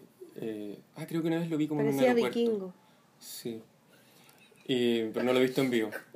Ahora vi, estudié mucho su cara para dibujarlo para el disco. Ah, Ah, y claro. un disco con, con tengo- dibujos tuyos. Sí, ese disco, o sea, no el de él, es un disco de Juana Fe con Nano Stern. Ya, pero espérate, Juana Fe es, es- uno de los integrantes de Juana Fe, ¿es tú? Es mi hermano. Es tu hermano. Sí, mi ¿no? hermano. ¿Qué se llama? Es mi hermano, Se llama, mi hermano. que se llama Tomás. Y Oh, él, amor. y él también eh, toca, toca percusión en Juana Fe. Él toca Ah, la batería. Mm. No, percusión. ¿Qué es eso, percusión? Percusión es... es- Tambores. Claro, pero tambores. Suena como tambor. eh, congas, cencerros y qué sé yo, timbaletas y cosas así. ¿Y, y, ¿Y tu hermano está en esa banda y en otras bandas o solamente tú? Solo en esa banda, que yo sepa. eh, y además eh, él organiza el- el- la maquinita, que es el sello, el estudio y la, eh, casi una especie de corporación cultural a esta altura, que, que es la Oye, que... la maquinita es donde grabó la mm, donde grabó la, la Anita Tijoux. eh, sí, El- eh, Antes trabajaban con la Anita Tijoux. La, la, sí, la, sí. la, la canción con la, con la cantante árabe. ¿Esa? Parece que Chuta, no sí, sé la tanto. Shadi no sé qué. no, sí. no sé, no sé Es que hay un video informado. de ella cuando que es un como making of de, de ese de esa canción y están en, en un lugar, creo que es la maquinita, es que no me acuerdo, Sí, y hacen unos porotos. Sí, sí, sí, sí, sí, porque hacen, es un lugar muy, muy bonito porque además ¿Dónde está? está en el barrio Brasil Ah, sí, esa es. eh, esa es. y tienen Y claro, un lugar donde, y donde hacen asados, hacen unas parrilladas, hacen Las eventos. parrillas Vargas, weón, ¿cachai? Métanse a la O sea, maquinita. yo le- les recomiendo que vayan porque es increíble. Las parrillas Vargas, y caché que invitan a un grupo a hacer un concierto y ¿Ya? además es como una comida exquisita. Entonces tú pagas un, puta, no sé cuánta plata es, entonces vais para allá y es con cena, con música en vivo, le pasáis la raja mortal. Sí, es muy Y la maquinita hacen grabaciones de otros grupos, como que son una especie de sello. Es como una Hacen- comunidad. es como una Sí, comunidad. sí. Qué Y es muy bacán y nace de la canción que también es de Juana Fe. Yo quiero una maquinita para hacer dinero. Claro. Ah, ¿Cachai, yo sí la cacho. Y postularon y ahora tienen una maquinita que no sé cuánto dinero les dará, pero eh, es importante en la industria cultural, musical chilena. Exacto. ¿Tú no has grabado ahí? Yo no he grabado, pero la Orquesta del Viento ha hecho un montón de cosas. Sí. De hecho, nosotros nos fuimos de gira con el Moore, fue nuestro, ¿cómo se dice? Tour manager. Cuando Oye, y tú, norte. entonces tú conocías a Moore, a Moore Sí, yo hermano. conocí antes al Moore hermano que al ¿Y se Moore parece Felipe. a Moore Felipe? No, Es se más alto. mucho. Es como alto Boloco también. Cecilia. Pero Es flaco. Moore, Moore Felipe. No, me acuerdo que tú. ¿Es más alto que tú? Sí. Mentira. Es, es el medio weón. ¿Y, el, ¿Y tiene el cuello más grande que...? No creo. No, no creo. No. Tú tienes no, pero el cuello no muy se parecen grande. tanto igual. No. Son hueones Eres como una grandes nomás. ¿Yo? Sí, mira el cuellito que tiene. Bonito. Te están mirando demasiado, Felipe. Pero yo es que yo no tengo-. Yo no tengo cuello, mira. No, Yo igual tengo cuello, mira. no ¿viste? si tú, si ten- tú tenés, por eso no te parece tan grande, pero mira, yo no tengo Pues nada. yo por entonces, eso uso bufanda. cuando veo a la gente con cuello me la encuentro súper linda. Ya, basta. Nos vamos con la música. ¿Qué Eso. canción les van a hacer? Eh, vamos a tocar eh, Sirena, que es mi canción favorita del disco. Ya, entonces nos vamos con Sirena, chiquillos, para bailar un ratito y calentarnos ahora que estamos ya con un poquito más de frío. Eso. Ya, nos vemos Ya. a la vuelta. Ya, Chao, bravo, Sirena. bravo, bravo. Sirena,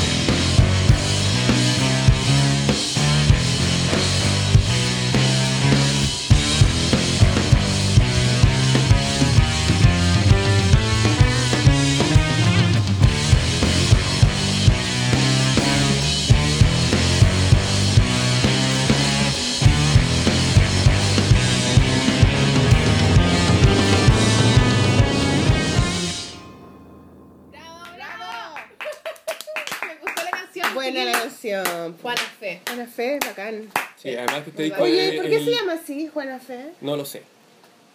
¿Cómo no lo sé? Debería No tengo saber. idea, no, no sé por qué Yo se llama así, sé, creo que es un Juan buen nombre. Eh, y este disco, un disco es el disco que sacaron ahora con un nuevo vocalista. Ya. Juan Ayala, que era el vocalista que estaba antes, se fue, debe tener un nuevo vocalista y eso cambió un poco la dirección de la banda. ¿Cómo eh, se llama? ¿Juan Ayala? Juan Ayala. Bueno, y por eso se llama Juana Fe. Pues Juana, Puede tener algo que ver. Puede ser. Juana Sí. Ayala. En vez de Juana Ayala, Juana Fe. Claro. Y, y además el disco está nominado en los premios Pulsar a tres premios. Tres premios. Uno es el mejor artista, creo. Pico, ya. El, El, otro. otro creo que el mejor artista tropical. Chao, no sé por qué si el disco no es muy tropical. ¿Y qué ¿Y más? el otro? Y el otro es mejor arte de disco. El que ¡Que vale, weón. gane! ¡Que gane! Eh, ¡Que, que, Ah, se gana por votación popular, ¿o no? No.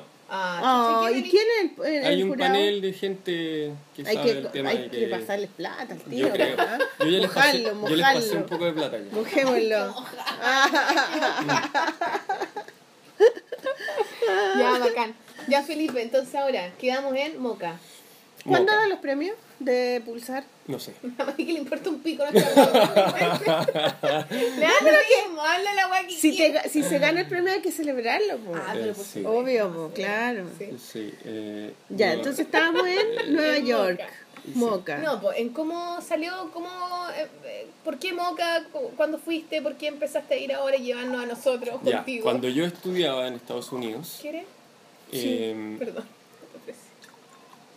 Existía este festival que estaba recién Ah. como resurgiendo porque hubo, hubo, una- no, hubo algunas eh, antes el festival formaba parte de otra institución no me acuerdo la cosa es que eh, eh, empezó a organizar las, la Society of Illustrators de Nueva York Y Sociedad de Ilustradores. Claro, y la cosa como que cambió y como que se eh, el festival se empezó a hacer un poco más conocido y yo estaba en la universidad y, y yo me metí con o sea tenía un amigo en la universidad y los dos organizamos la primera mesa de la universidad en el festival Ah, bacán igual. y eso, pues. eso fue como hace 5 o Ah, 6 años qué choro, porque había mesas de independientes. Claro, pero no había ninguna mesa del, del, del programa, en el fondo que nosotros teníamos. Que era una oportunidad para que la universidad pagara la mesa y nosotros podemos mostrar algunas cosas. Y, y organizamos esa primera cosa. Que yo nunca había estado en una feria así, entonces como sentarse ahí y vender tus cosas. Y Y un fin de semana. es un fin de semana. Y conocer sobre todo eh, La escena. la escena y lo de los dibujantes. Conocer Y además los dibujantes, ídolos por lo menos cuando yo fui, tenían los originales y los vendían. Claro. Entonces podíais ver cómo los hacían, porque es como lo que tú más querís cachar, qué lápiz usan, qué papel, ¿cachai? Si le dejan margen, todas esas weas, Claro. cuando eres dibujante, digamos. Claro, la feria, la feria es una feria de, de, de cómic independiente. O sea, para hacer la distinción, como que están las, las ferias de cómic donde va la gente eh, vestida de, no sé, Iron Man. y Comic Con. Ah, Claro, ya, que, es una feria de cómic. O sea, esas Pero ferias son de cómic, pero son más relaci- rela- claro, relacionadas a la industria del espectáculo. Es como el como la cultura nerd. poco la. Claro, entonces también lo mezcla con videojuegos, etc. Superhéroes. Y, y la feria, la eh. MOCA, es una feria más orientada a los libros, a las publicaciones, cosas impresas. Eh, y claro, cómics. ¿Y por qué es Moca? Se llama, es Museum of Comic and Cartoon Arts Festival. Porque O sea, era porque, un porque museo depende de- del Museo del Cómic y el Cartoon. Claro. claro. Que, que ahora depende de la Society, de la Sociedad de Ilustradores de Nueva York. Entonces, Es muy fui antiguo. esa vez y después fui, fui por tres años a esa feria. Después, el cuarto año, Que fue mientras tú vivías en Nueva York. Claro, esos tres años fui, fui con, la, con la universidad. El último año creo que fui solo porque no organicé la mesa yo. Eh, después, ya, ya en esa época eh, yo me había dado cuenta que no habían, salvo una, una mesa, creo que no habían mesas en español en todo el festival durante los tres años. Wow. A veces habían algunos libros en español, pero no había ninguna mesa con material en español. Y en Nueva York se habla mucho español. Mucho. Entonces me llamaba la atención eso. Y desde ahí empecé a mandarle mails al Claudio y decirle, oye, podríamos organizar algo acá. No debe ser tan difícil traer gente de Chile o mostrar cómic chileno. Eh, cuando vine a Chile me reuní con el Claudio, conversamos, después volví, tratamos de hacerlo a distancia, no funcionó. Y recién vino a funcionar el año que yo ya estaba viviendo acá. Eh, Y el Claudio seco para el Claudio Seco para organizar, claro, la primera vez tratamos... Es difícil organizar encuentros y hay que tener como un talento, sobre todo que la gente crea en ti. Oye, Claudio es Sí, muy que yo y- siento que esa weá es... Sí, pues la primera vez fue súper, además, precaria la organización porque no, no queríamos postular un fondo, teníamos un proyecto enorme donde queríamos imprimir un fanzine con selección de cómics chilenos. Nada funcionó y lo que tuve que hacer yo al final es que me empezó a pillar el tiempo y me compré pasaje.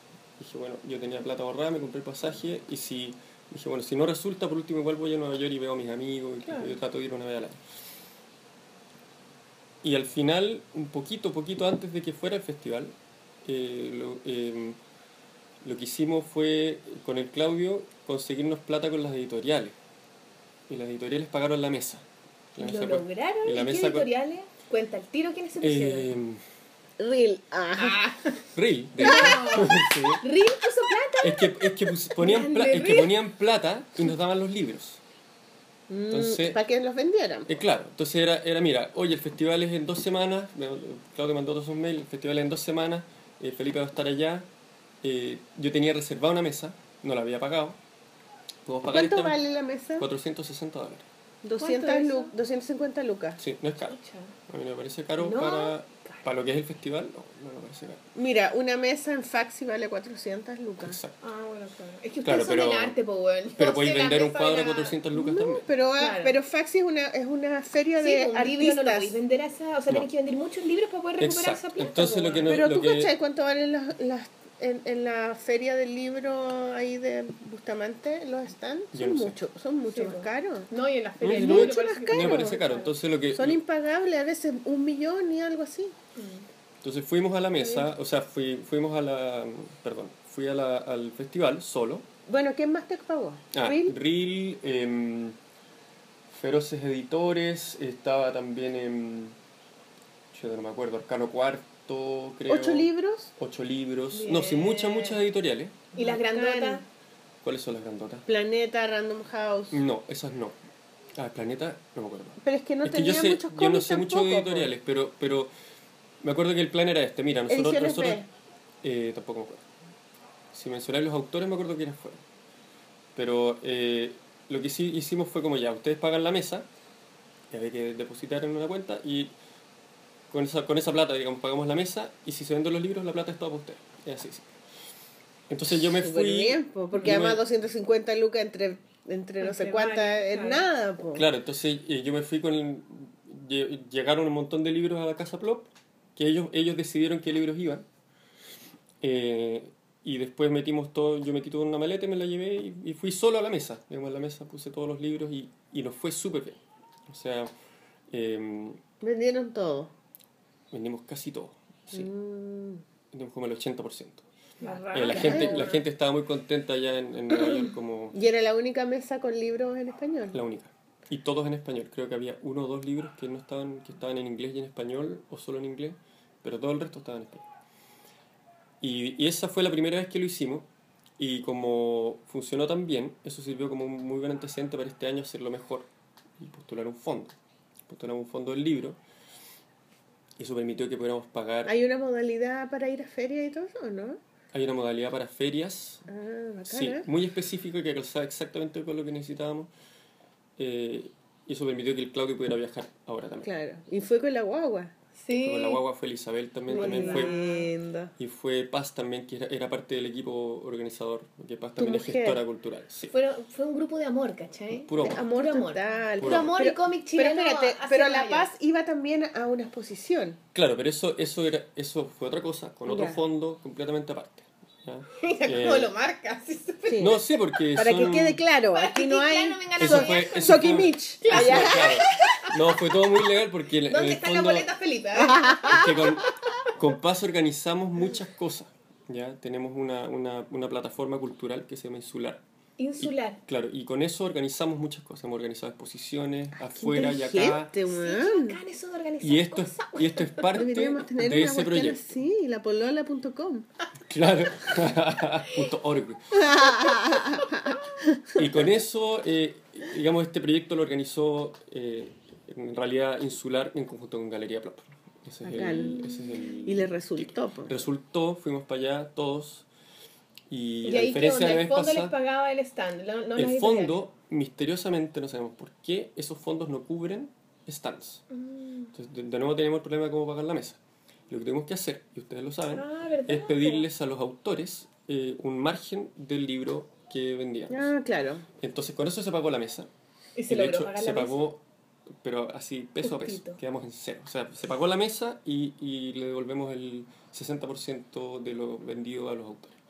Y con eso quedamos así eh, Ah, pero eso ¿Y todavía por no qué no hicieron de lo... nuevo la misma modalidad con las editoriales? Porque las editoriales defienden sus propios intereses. ¿cachai? Lo que, lo Porque cual ellos bien, eligieron los ellos libros. deciden quiénes van. Mm. Entonces, a veces mandaban libros que no tenían que ver con el cómic en general. eh, Ah, ya. y nosotros ya. queríamos hacer una, una, una Una curatoría curatoría un poco más ya. específica para el festival. Igual eran libros de cómic. Claro. Sí. ¿Cuáles? No sé, los que se mandaron en, esa- en la primera vez tenían que ser libros de cómics, era una festival No, de cómics. no, claro, claro, pero a veces mandaban, no sé, pues, un libro de ilustración de otra cosa, o un libro de enciclopedia, creo que llegó. Entonces, como cosas que no tenían tanto que ver, Ah. que igual estuvieron en la mesa, por supuesto, porque era parte de- del trato. Eh, pero ahora fuimos más específicos. Y, y que hicimos una curatoría más. Mm. claro, un poco más orientada a lo que el festival, eh, de lo que el festival Y se ustedes trata. eligieron los libros. Nosotros elegimos el libro. Claro, porque a mí me dijeron, quiero que, que Mm. queremos llevar el diario no sé qué y el Maliki Tinta China. Claro, Y y nos hubiera encantado llevar más cosas, pero llevamos muchas cosas. Y lo, y lo, que, y lo bueno de no haber tenido que, que, que depender de las editoriales es que la mitad de los libros que llevamos son de gente que no tiene editorial. O sea, Claro. Hicimos los fanzines y los libros nueva, editados. po. los fanzines y los libros editados por, por eh, editoriales estaban en el- con la misma importancia en, en la mesa. Y se, y se vendió mucho fanzine. eh, ahora no vendimos tanto como el año pasado. Todavía no, no sabemos por qué, pero creemos que puede, tener que ver con que llevamos muchos más libros. Si Tienen una mala curatoría, pues, chicos. Claro, mala curatoría. No, tenía- eran muchos libros, entonces cuando en la mesa hay demasiadas cosas, gente como que, ¿cachai? Ve- hay cosas en, la- en las mesas más... Se atochas como, ah, Claro. colapsan. Eh, y nos tocó en un lugar donde había unas cuestiones increíbles alrededor, lo cual es muy bueno, pero también pasaba que la gente se iba para el otro lado, ¿cachai? Claro. Eh, bueno, pero igual porque no fue... siempre es igual. Sí, En no, y todas a las veces son solo, dos nomás, son solo dos días. Claro. Eh, de todas formas salió todo súper bien. Pero igual el fondo les pagó los pasajes, El fondo todo, pagó los entonces pasajes. no hubo pérdida. No. No, sí, no, pues la mesa quedamos se logró pagar. Entonces estuvo bien, pues Sí, lo mismo si no cero, o sea, vendieron no- todo. No, no es una iniciativa para ganar plata tampoco. O sea, eh, lo bueno es que se, dieron la...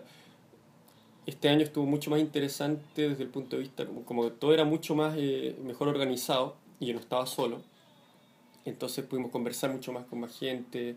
Y más eh, como que tú con el Claudio se parecen un poco, ¿no? ¿Sí? Tienen como una cosa así como flacos, El cuello, igual son tímidos Altos pero flacos. y se visten bien los dos. ¿No encontráis, no? Eh, Como buena sí, elegancia. Sí, como, O sea, como sobrios. Es que el- Como sobrios, como educados, sobrios. Es y... que el Claudio me copia mucho a mí, Pausado. Claudio, el Claudio es mayor que tú, po. pero igual.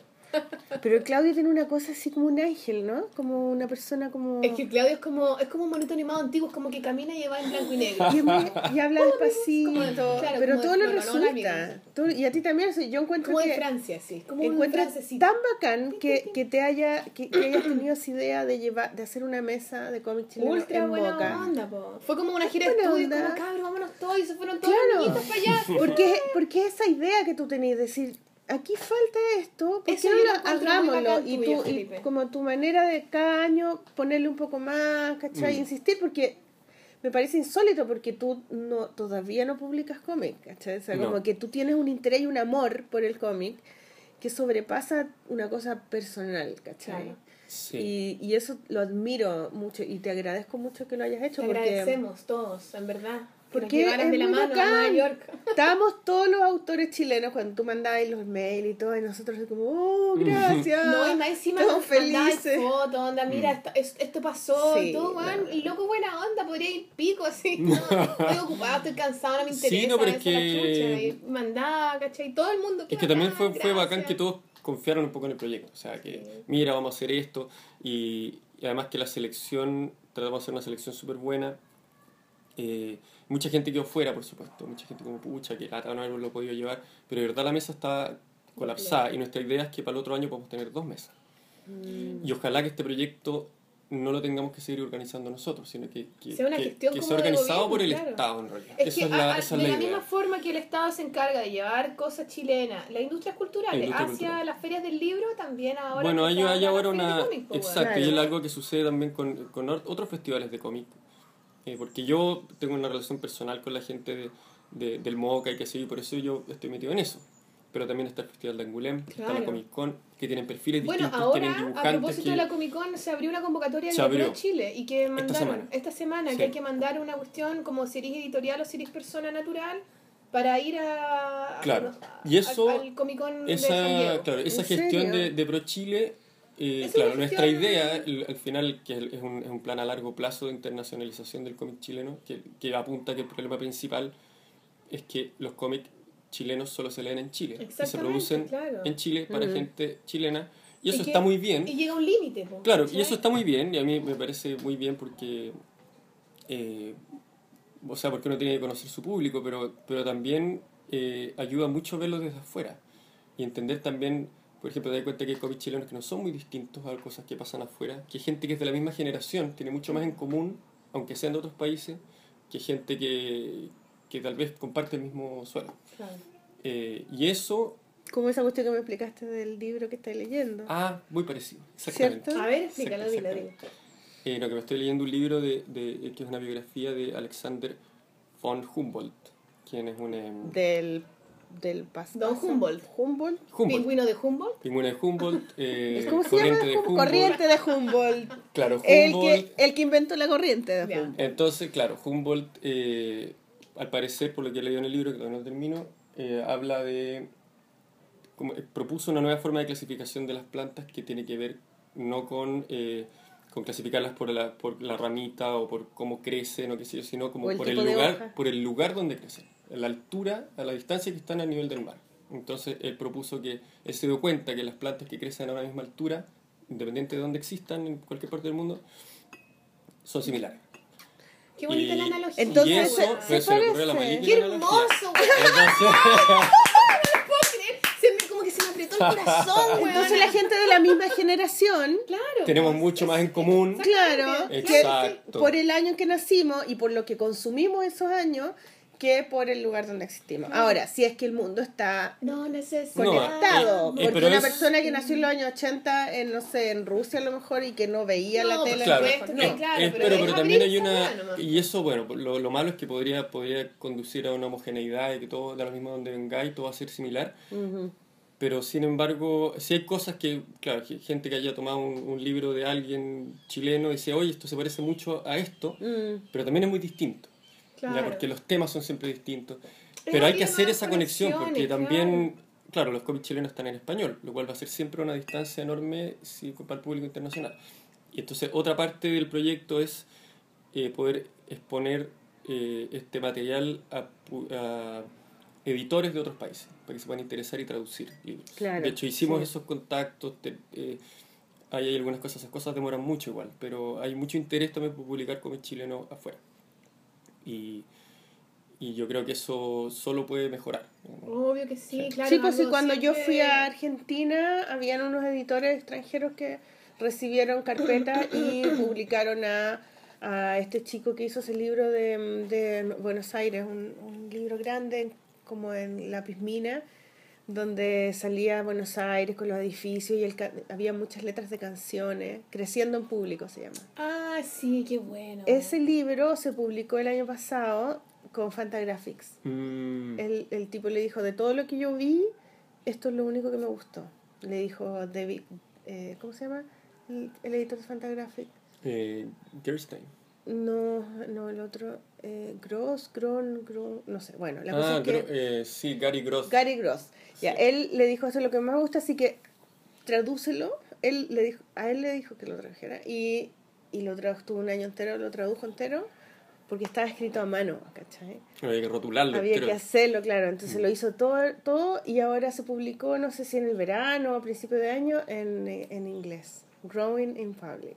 Qué lindo, muy bonito Precioso. ese libro. muy Y además lo editaron igual, eh, porque el libro es enorme, súper grande. Sí, lo pues, Fantagraphics se acaban de editar también el, Súper el, el Eternauta. ¿En serio? Y lo editaron Oh. una edición así hermosa.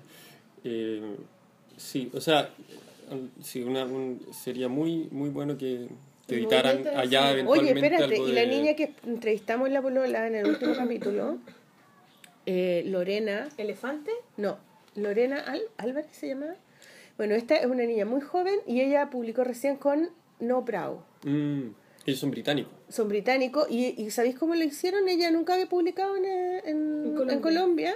Y, y ella vio que habían eh, las convo- tenían convocatoria abierta por internet y, y ella era diseñadora, era ilustradora publicitaria, ¿cachai? Y, y empezó a hacer cómic y no estaba muy segura y, y empezó a hacer uno, ¿cachai? Y lo, y lo mandó. Y los gallos les encantó y ellos le ayudaron a terminar el libro, ¿cachai? Como que, los, como que el editor los... Como editores de verdad. Claro, de verdad. Y, y ahora el libro se publicó, creo que hace... La semana pasada salió publicado en No bueno. Y después de eso, a Steve Berry le compró los derechos y ahora está publicado en España. Ya, ya, increíble. Y nunca ha publicado en Colombia. Pero sí eh, la entrevistamos en la polola. Ah, ya. Ah, uh. Claro, esa es la idea, poder triangular también todas las oportunidades de ferias internacionales, eh, sobre todo, eh, bueno, yo estoy más metido en los Estados Unidos porque vivía allá y, y- Obvio, y tengo ese contacto claro. directo, pero esto deberá suceder en todo en Latinoamérica, en Europa, etc. Me imagino que habrá otra gente a cargo de esa parte. Oye, y en, eh, cuando fuiste a, mm, a Moca, eh, tú grabaste unos... ah, Eso, sí, ustedes me pidieron que grabara unas entrevistas. Y como muy Mateo Felipe lo hizo. O sea, muy yo le bien. propuse, le dije, ¿por qué no te grabáis alguna cosita para la polola, un saludo, alguna cosa, como para, Claro, entonces lo que hice fue grabar, para grabé, nutrirnos? grabé tres conversaciones muy breves. ¿Ya? Eh, una, ¿vamos viéndola una a una? O... Sí, una a una. Ya, entonces la primera, creo que es esta, a ver. ¡Qué emoción! ¡Qué emoción! Eh, chuta, es que no sé cuál es cuál, a ver. Ya, la primera es, eh, entrevisté a un, a un dibujante, eh, dibujante estadounidense que se llama Bruno Nadalin, quien hace cómics, y hace dibujos, hace grabados, es un dibujante extraordinario. No lo conozco y, y es, Bruno. es joven No es joven, tampoco ¿Bruno es tan cuánto? viejo, Nadalin. Nada. y es guapo. Es Ah, guapo. sí, es muy guapo. Tiene cuello. Ah, ya. Es, al- es alto, Concéntrese. pero flaco. Pero flaco. Eh, Bruno sí, Nadalin. Sí, ahí eh, yo después les puedo dar algún sitio para que lo revisen. Y él estaba muy interesado en, en- en la mesa y le pregunté qué le parecía lo que estaba bien. Ya, entonces, eh, para que- Uy, qué escucha, miedo. Lo encuentro horrible.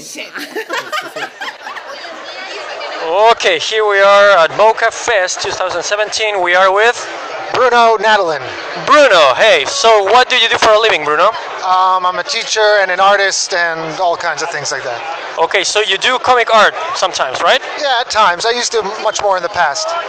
Okay, so uh, what do you think about the Chilean comics table right here? It's really, really beautiful. Great stuff. Um, all stuff I haven't seen before, and just a wide range of styles and subject matter. Looks really cool. What would you say is your favorite uh, book around here? Ones that really stick out are the, the woodcut artist. What's his? That's Claudio Romo. Claudio Romo. And the Pepe Pollo artist, Enzio. I won't try to say that. All right. Um, but there's lots of great stuff. The um, just looking around. uh, yeah, this one, the cadaver, the book on the uh, decomposition of the bodies. So yeah, very cool. So what, what do you like in a in a in a comic book artist or uh, or in a magazine or in a, a graphic novel? What are you looking for? Um, What's your favorite I don't know. It's hard to say. You know, I like a, a wide range of stuff. I like something that shows like a real voice of the artist, um, whether that's in the subject matter or in the way that the artist works. So, Uh, so and you and you can find that in these books, right? oh, for sure, for sure, yes. Does it matter to you that are in Spanish? Do you read Spanish at all? I can piece together a little bit here and there, but you know, it doesn't matter if it depends on the artwork. If the artwork is very powerful, the span, you know, the language is secondary. So Amazing. I thank you. read s- more Thank you so much. So uh, you need to say hi to the podcast. The podcast name is La Polola. So say hi to La Polola. hi to La Palola. Thank you.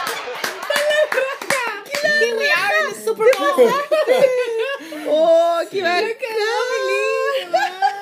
Oye, primero, eh, como que digamos Sí, más o menos claro, lo que sí. decían, Sí. eh, tu inglés es súper bueno. Sí. Eh, Gracias.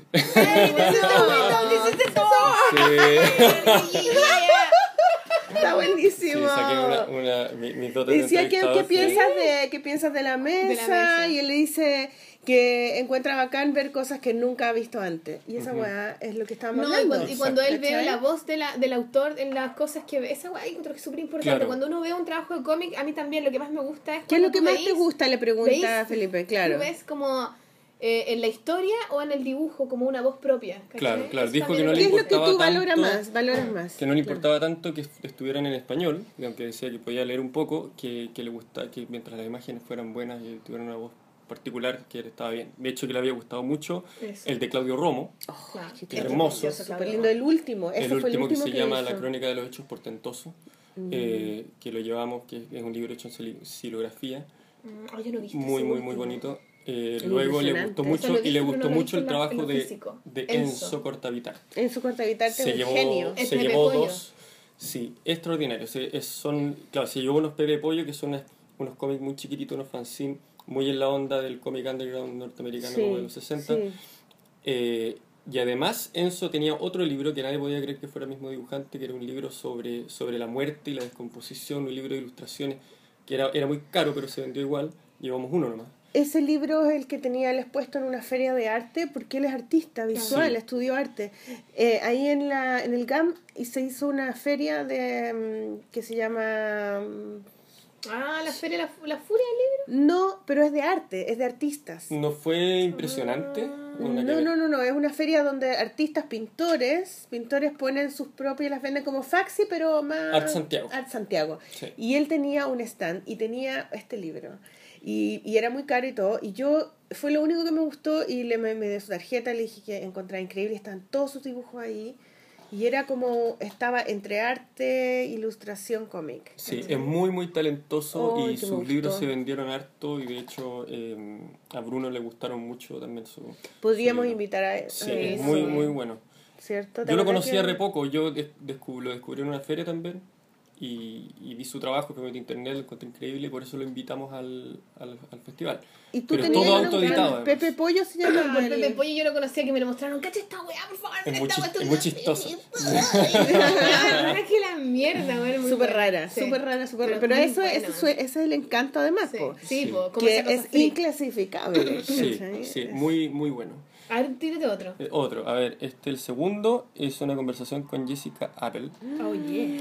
Eh, Jessica Ídola. Apple eh, Ídola. fue muy interesante porque, bueno, ella, ella es, eh, es artista de cómics y además hace, eh, digamos, tiene una extensión de su trabajo que tiene que ver con enseñar cómic y con enseñar a cómo hacer cómic, pero más allá de, de la práctica, sino de ser artista en el mundo real. Sí, a cómo, se, cómo, cómo, cómo encauzar tu fuerza creativa en un trabajo real y en un trabajo que te dé plata también. ¿cachai? Es como... muy realista bueno, en ese sentido. claro. Y porque Sí. el problema del artista, del el estereotipo del artista muerto de hambre y todas esas cosas, es muy universal.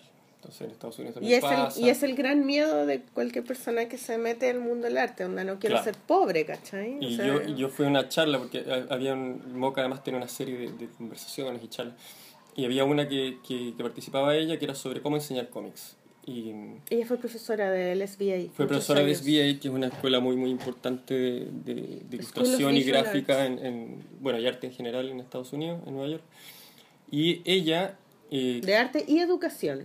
claro, Esa es como la base de esa escuela, ¿cachai?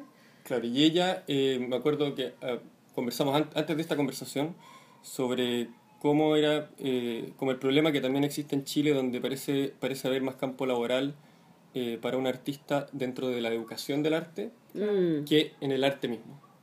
O sea, como que uno salva siendo profesor, pero uno le está enseñando a un montón de alumnos que también van a salir y que es esta especie como de suerte, como de pirámide, donde ah, tal vez un par de ellos se dediquen al arte y les vaya bien, y tal vez un par de ellos hagan clases a otro grupo de gente. Entonces ella se hizo cargo de eso en la conversación, fue súper interesante y, y le pregunté un poco de eso. Buenísimo. Perfecto, ¿ves? ya, escúchamelo. Okay, here we are at Boca Fair. Fest 2017, we are with Bruno Nadalin. Oh, no, ese- no, no, no, ese, ese. De nuevo. Okay, here we are with Jessica Abel. Did I pronounce it correctly? Abel. Abel, Abel, Abel, Jessica Abel. Um, she's a fantastic comic artist and teacher and professor and comic girl, amazing all around. So uh, we are gonna ask her about what are you doing here specifically, Jessica, in this festival right now? Um, I'm here because I have a new book called Trish Trash Roller Girl of Mars, which is um, out with um, Super Genius, which is a division of NBM, and so I'm here signing books. Uh-huh, fantastic. And how's the reception of your work so far, this new work of yours right now in, at Mocha Fest? Um, I it's hard to tell. It's there's it's a crowded room and so much stuff is going on. I'm, I've seen a lot of people I know are excited about it, but I don't have a sense really where it's falling. Okay, you're, you're also a professor and you have this uh, blog with you, you give some tips and you also have these books that you write about uh, uh, comic education. Do you see that as an extension of your professional practice as a comic artist? I think initially it was, but I think it's its own professional practice at this point. Um, I'm really focusing a lot on my latest work, which is about how to get creative work done in your real life, like how to make room for it and how to um, plan your time uh, around making sure that your creative work gets done. Um, and so I'm working on a new book that's not comics called Growing Gills. That'll be out in a few weeks.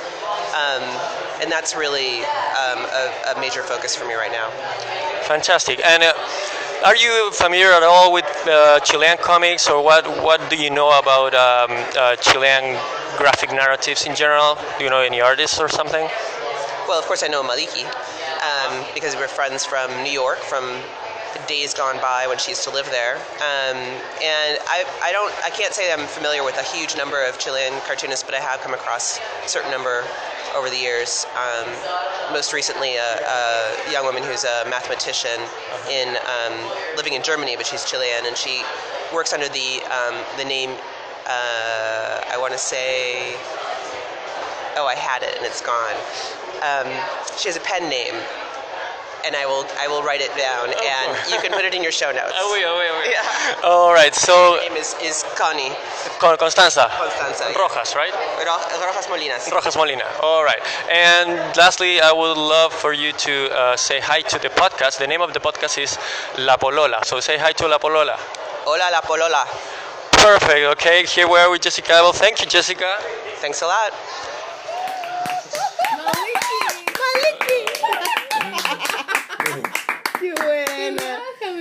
Bacán, que oh, la amo. La Es que la polola. La. Sí, bueno, ella le preguntaste si por qué estaba ahí, qué estaba haciendo y ella dice que estaba promocionando su último libro de cómic que se llama eh, Rollerblade, eh, Martian Sí, Rollerblade. no lo pude ver porque hubiera tenido que ir a su, Eh, a Es su un mesa libro, cola, pero- mira, es un libro muy bonito que lo publicó primero en francés, porque ella vivía en Angoulême, vivió en Angoulême como cinco años con su marido y sus hijos.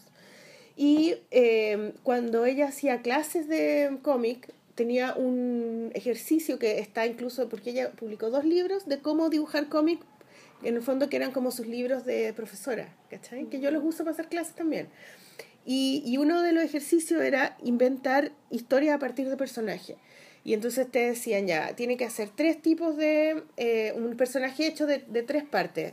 Uno es una característica eh, física, una profesión Ah, sí. y una Mm. característica psicológica. Entonces eh, hacían varias y tú sacabas ahí como... Yo también ocupaba. Claro, y tú sacáis uno de cada uno y con los que te salgan tenéis que inventar un personaje. Mm. Entonces él- ella hizo ese juego, inventó una, una- un personaje que era una niña que era que, que hacía rollerblade, que andaba en patines y que tenía un collar de, de púas. No sé. Y era, y era aventurera, algo así.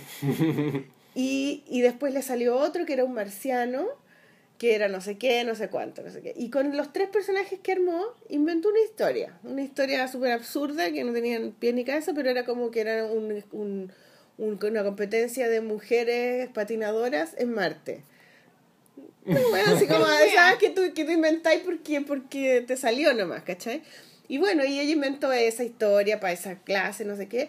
Y después como que se quedó pensando en esa historia y la encontró entretenida y empezó a meterle como sentido, como profundidad a las cosas. Era como que, ah, era en Marte, pero en realidad la gente que andaba en patines era gente que era pobre y que tenía que alcanzar, como los futbolistas, que, ¿cachai? Como que Claro, tenían que salir de la pobreza. salía de esta pobreza huevada. porque si les va bien en esa competencia suben de nivel económico y ella le, le metió lo empezó como a, a alimentar ¿cachai? como Mm. una plantita la empezó a podar y armó un libro y, que es todo una- un universo ¿cachai? ¿Y eso es lo que publicó ahora? y, y contrató a una persona que le, que le ayudó a hacer como el diseño de las máquinas porque tuvo que inventar un mundo entero porque era en Marte. y, y, y trabajó con una niña que, que diseña, que era buena para diseñar máquinas, ponte tú. Y ella le diseñó las máquinas o que era buena para pintar máquinas, no me acuerdo. La cosa es que hizo este libro y le quedó precioso. Yo he visto páginas nomás. Lo publicó en francés y ahora lo publicó en Estados Mm. Unidos. Y ese era el que estaba presentando ahora. Eso seguramente, yo no pude, no pude ver el libro. Pero, Pero para allá, ¿qué más, qué más, cuenta más, qué más dijo, po? Dijo que, mm, que, que él le preguntó que cómo, cómo había sido la recepción de su libro. Y ella dice que en realidad había esta- estaba ahí, pero se había encontrado con tanta gente, Mm. que era tan tanta gente con la que, que conocía saludar, que no cachaba en realidad cómo le estaba yendo el libro porque todavía era muy pronto. Eso le dijo. Y después tú le preguntaste que, que si conocía a alguna artista chilena Ay, de ¿qué cómic. dijo? Dijo, bueno, por supuesto, conozco a Maliki. Claro. Y que conocía también a una De hecho, fue a la artista mesa de chilena. cómic chileno y le dije, oye, mira, ¿qué interesa esto? Y agarró el libro de Malik y dijo, ah, este ya lo tengo. Eso fue todo. Qué divertido. Me dijo otra, Constanza no sé cuánto. Y que eh, en Alemania conoció a una chilena que era matemática y Ah. que, eh, y que tenía un pen name, que era como un nombre de, de, de artista, y, y al final era Co- Constanza Rojas. Rojas. que Qué no sé de quién es. ¿Tú la ¿Mm? conoces? No, Ah, mira, yo no la conozco para nada. no, no la conozco. Hay que investigarla, pues, hay que buscarla. sí, Búscala hay que pues. Es que no tengo, tenéis clave, weona. Te voy a preguntar. Pero, pero, pero me la preguntáis, pues. Pero me no al aire, pero no al aire. Estamos al aire, pues, weona. ¿Cuándo no estamos al aire? ¿En qué momento no estamos al aire? Y, y después le preguntó si, si tú le preguntaste si que si ella se consideraba una profesora, ¿no? ¿Cómo Si, fue con- eso? si consideraba eh, su, su, su parte pedagógica como, como parte de su práctica artística, como una extensión de, de su Claro. práctica artística. Y dijo Eh, que sí. Y dijo que, que ya era como su propia cosa ya, Mm. eh, pero que sí, que era como inseparable. Pero que ella, mm, eh, o sea, eh, lo demuestra su presencia en el festival, donde estaba presentando un libro y al mismo tiempo era invitada al, a un panel, pero no hablar de su trabajo, sino hablar de, de cómo De enseñar cómics, claro. Mm. Sí.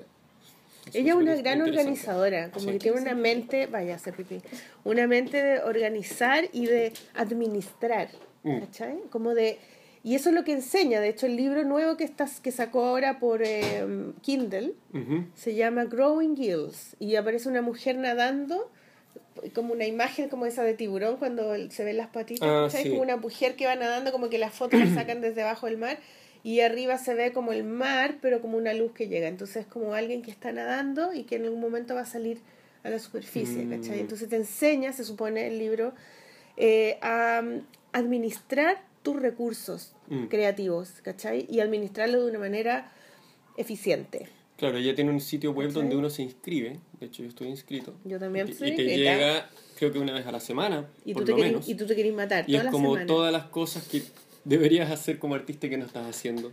Es como ser responsable, casi paga, paga tu. Pero además los textos de ella son súper lindos porque como Sí. que te son como esos autoayuda gringos que te, que te empujan, ¿cachai? Sí. Que es como, bueno, tú crees que, que te sientes pésimo porque no has hecho esto, no, no te preocupes, todos nos sentimos igual, Mm. Claro. pero hay que salir de ahí de esta manera, de esta otra manera, de esta otra manera, y te da como eh, eh, ideas. Y es como no solamente para gente que dibuja cómic, es para cualquier persona creativa que Claro. se va a enfrentar a un trabajo creativo, ya sea escribir un libro, eh, a- eh, comenzar una, una pyme, una empresa, de lo que sea, o mm, hacer cómic o escribir un guion para un- una película. Claro. No sé, como que su, su público es muy amplio. Ella, ella hizo un libro que se llama... ¿Por qué me pasaste una servilleta? Quiero que me escribáis la clave de tu computador, pues weón. Eh, ella escribió un libro que se llama Out on the Wire, que yo lo, Siempre lo promocionaba. lo promociono. Y, y ahí en ese libro, no, la, se pasó. En ese libro ella eh, también está dirigiéndose a todas las personas creativas y, Mm. y dándole, es como una lección de cómo escribir narrativa, de cómo enfrentarse a, un, a una historia, ¿cachai? Sí, sí, ella, ella comprende muy bien además como cuál es el lugar del artista en, en, en- en un poco en, la- en el tejido social. Como mira, sí, hay que ser profesional o no hay que ser profesional, eh, hay que ganar plata haciendo esto o no, ¿Cuánto cobrar por tu cuánto trabajo? cobrar, como, como en la profesionalización del, del quehacer artístico. Y eso, hay cosas que aplican a Chile y otras que no. No, hay muchas que no aplican, claro. Pero, pero es, eh, es interesante y encuentro como que como artista esté preocupada de esas cosas también. Sí, no, ella es lo máximo. Yo la admiro profundamente. Y su libro, además, el libro Crown Hills salió gratis por un- cinco días. Tú lo ¿Ya puedes no bajar está? gratis por Kindle. No, hasta mañana. Hasta mañana. Cagaron. Porque se va a escuchar después de mañana. Sí, y bueno, pero es Kindle, es barato, ¿cachai? Sí. Yo quiero bajarlo. Ya, aquí entrevisté a, a dos personas, a eh, Françoise Mouly Uh. y Nadja Spiegelman. Spiegelman. ¿Y quiénes son ellos? ¿Y Spiegelman? No, ¿Es- Nadja. es esto? Nadia es la hija. Sí, entonces Françoise Mouly eh, Es la es, esposa es de Art la, es la Spiegelman. esposa de Art Spiegelman, pero más allá de ser la esposa de Art Spiegelman, ella es Sí. la directora de arte del New Yorker y, Y editora. editora también, está encargada de las portadas y además editó por muchos años eh, junto a Art Spiegelman una revista eh, que se llama Raw, una revista de cómic eh, vanguardista en Estados Unidos. R-A-W. Claro. Entonces un personaje muy, muy relevante en el mundo de, de la historieta. Y ella con Nadja Spiegelman editaron este año un diario que se repartió gratis en, el, en Estados Unidos eh, después de que salió Donald Trump elegido presidente y que hubo esa gran, gran marcha de mujeres. Entonces lo que hicieron fue hacer una convocatoria para gente de todo el mundo, para mujeres de todo el mundo en realidad. Creo que la convocatoria estaba abierta para cualquier persona, pero más que nada mujeres, y eh, editaron este diario que se llama Resist, que es un diario de puros cómics sobre, eh, sobre la resistencia femenina en un mundo donde Donald Trump es presidente. Oh, qué bacán. Bueno, yo te digo que editora porque es editora de una editorial de libros infantiles. Sí, ella, ella es muy bacán. Entonces, eh, vi que estaba en una mesa promocionando este diario, que quedan, quedan pocas copias. De hecho, este lo tuve que comprar. Mira esos penes que caen. es una lluvia de penes. Sí, entonces podemos a ver, escucharla. Ojalá que llueva pene. Está buenísima. A dale, ponlo, ponlo. Okay, here we are with Nadja Spiegelman and Francois Molly. Is that correct? Yes. So you are here presenting a Resist, which is a what is Resist about? In short. Uh, voice, women's voices will be heard is our slogan on the back, and it's a publication free, given away, um, uh, printed on newsprint that gathers uh, many submission on our website resistsubmission.com. All right. So uh, are there only comics, or are there any any other art forms in this uh, magazine? It's um, you know, it's women who uh, want to express how they feel on uh, topics of resistance in the age of Trump, um, and we encourage comics. Um, there's also single images with uh, caption and a lot of uh, pictures. Okay. Um, So why would be picture narratives would be a good way of resisting? Art has always been incredibly necessary for It reduces things to their essence, it finds the edge, it graves itself on your mind in a way where you can't forget it and changes your way of thinking. Amazing, thank you so much. And last, can you give a say hi to the podcast? The name of the podcast is La Polola, so say hi to La Polola. La Polola, hi, and please submit to Resist 2 at www.resistsubmission.com. Thank you so much.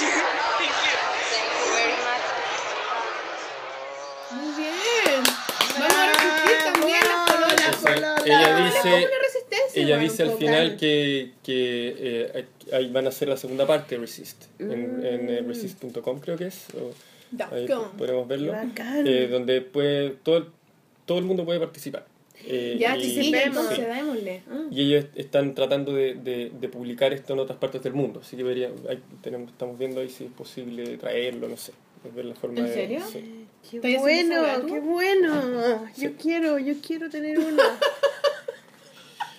Ya la raja. Oye, Eh, la eso. Anya, la bravo, Anya bravo, Stillman. bravo el reportero Felipe Moore. Qué lindo, pero ¿qué pasaste, dijo? weón, Eh, de verdad. eh, Tradúcenos algunas cosas. Eh, que dice, eh, bueno, le pregunté primero como eh, de qué se trataba esto y, y es de lo que hemos hablado, es un diario con, con em, eh, colaboraciones de gente de todo el mundo, de eh, la resistencia en la era de Trump, especialmente, creo que su- surgió específicamente cuando él, él dijo eso como grab them by the pussy o algo así.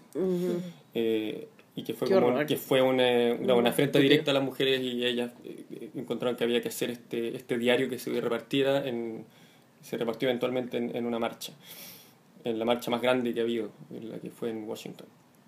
Y después eh, dice, le pregunto por qué eh, las imágenes podrían ser una buena forma de resistir. Está bueno. Y Nadia ahí dijo que eh, siempre las imágenes han sido una forma eficiente de resistencia porque eh, reducen el mensaje a su esencia. Eh, Eso. Pero, y más allá de eso, yo creo que hay, hay muchas distintas voces dentro de un hilo conductor que tiene todo este, este diario. Eh, entonces hay muchas formas de ver el mismo problema. eh, porque las imágenes van a ser siempre muy distintas. Entonces eso también es Oye, ¿qué edad tiene Naya? Más no o lo menos. sé, es joven, eh, no sé, 20 ¿Más joven que tú? tanto, yo creo. Sí, ella, es- ella es dibujante también, me parece. ¿En serio? Sí. Oh, qué heavy ser hija de Art Spiegelman Brígido, y sí. François Mouly. Y François, eh, bueno, ella es francesa, claramente. Pero siempre vivió en Estados Unidos y tiene un acento francés así como de bromas. Sí, sí, y de hecho la entrevista fue breve porque estaba como lleno de gente. Pero fue bacán, y Sí. me dijeron la polola. Sí, Sí, qué bacán, la raja. Oye, me encantó el diario, yo lo quiero ver. Me encantó, sí. sí, está bacán. Solo tengo una copia, así que lo sé. Oye, pero ya, y recomendemos libros. Sí, recomendemos. El... Terminemos recomendando libros. Bueno, se acabó entonces tu histo- la historia de Felipe Moore. Se acabó. Se acabó. Después viene para acá y, Felipe y- y eso es todo. ¿En qué está ahora Felipe Moore? Dinos, Sí, ¿en qué está ahí en el sí. presente? ¿Qué Hago es lo que se viene para el clases, futuro? hago clases de dibujo, eh, estoy haciendo ilustraciones para diversas cosas. Hiciste una exposición también. Hice una exposición hace poco en el, en el Museo de Arte ¿Verdad? Contemporáneo. Sí, con varios Sí, dibujantes. Con César Gabler, con Javier Rodríguez y con Rodrigo Vergara. Qué bueno. y eh, estoy. Eh, Este año eh, quiero. O sea, está la posibilidad de imprimir este libro que Uy, sí, qué hice. lindo, sí lo vi, eh, precioso. que hice hace un par de años ya. Ese y que, no- libro y que es solo como- he podido imprimirlo. eh, es de como mi- dibujo experimental. Un poco, sí, es ¿No? como un cómic experimental. es eh, como tú, es igual, ¿no? Es, pero es dibujo experimental. Hay dibujo, pero también hay, hay secuencias. Hay secuencias. Sí, yo, yo lo, eh, lo entiendo muy como Pero para que sea cómic, ¿tú decís lindo. que tiene que haber solo secuencia o tiene que haber una historia? Ah, chuta. No, yo creo que solo tiene que haber secuencias. ¿Para ti es solo secuencia? ¿Para ti es historia? No, pero que yo he leído cómics que no tienen historia. Es que siempre, si hay una secuencia, hay una historia. Eso. Claro, lo que pasa es que puede no haber personajes. Puede ser una historia narrativa muy igual. abstracta Pero hay también, cómics ¿cachai? Que no es lineal Hay cómics completamente abstractos, Sí. informales y, y que no son claro, lineales y que son muy raros y muy dadados. y que no pero se leen, de- siguen y que siendo no se cómics. leen de izquierda a derecha. Pero que- siguen siendo sí, cómics. Exacto. Claro. ¿Tú crees que tú haces cómic con este libro? Eh, sí, un poco. Sí. Yo lo entiendo como un cómic y para mí eso vale. Claro, Sí. por eso. Sí, es claro. que bueno también porque se amplían la... Pero ¿y no tienes Más, proyectos? más que, más que sea un cómic, el libro, creo que el, el libro tiene eh, utiliza el lenguaje del cómic en muchas de sus páginas. Sí, pero más, más que nada ese libro es como un libro de, de mm, como artístico, porque, porque es grande, es pesado y es como para mirarlo así más que para leerlo. Sí, ¿no? sí. Oye, ¿y no, no has pensado en hacer un cómic historia con...? Sí, he pensado. eh, de- he, hecho, he hecho unas historias muy, muy breves. Eh, no, no Autobiográfico, parezco- ponte tú. No, Cosas que no- te pasan. no me interesa contar las cosas que me pasan. No te, pero si te pasan cosas buenas, imagínate, conociste a Sí, pero, Mouly. sí, pero no... mm, Maliki, basta. Yo no entiendo tanto el cómic como una conversación como lo, como lo entiendes tú, como de, de una forma de hablarle a otro de algo que te pasó, sino que eh, lo veo mucho más como un, como un lenguaje en sí mismo. Y muchas veces, de hecho, me- muchas, muchos cómics que he leído que es una historia muy fascinante, a veces yo me distraigo mucho más en los dibujos y cómo están construidas las páginas, etc. Igual depende de la historieta. Eh, Que heavy igual esa, esa diferencia. pero, ten, eh, pero yo no creo que sea tan distinto tampoco, porque creo que si tú no lo, lo dibujaras eh, como dibujas, por ejemplo, las cosas que estás diciendo se dirían de otra forma. Claro. Eh, pero eh, sobre todo en este libro, a mí lo que me interesaba era hacer un, es, un- es una historia como en primera persona. Entonces, eh, precisamente la página es un, es un poco una, una ventana para ver otra cosa.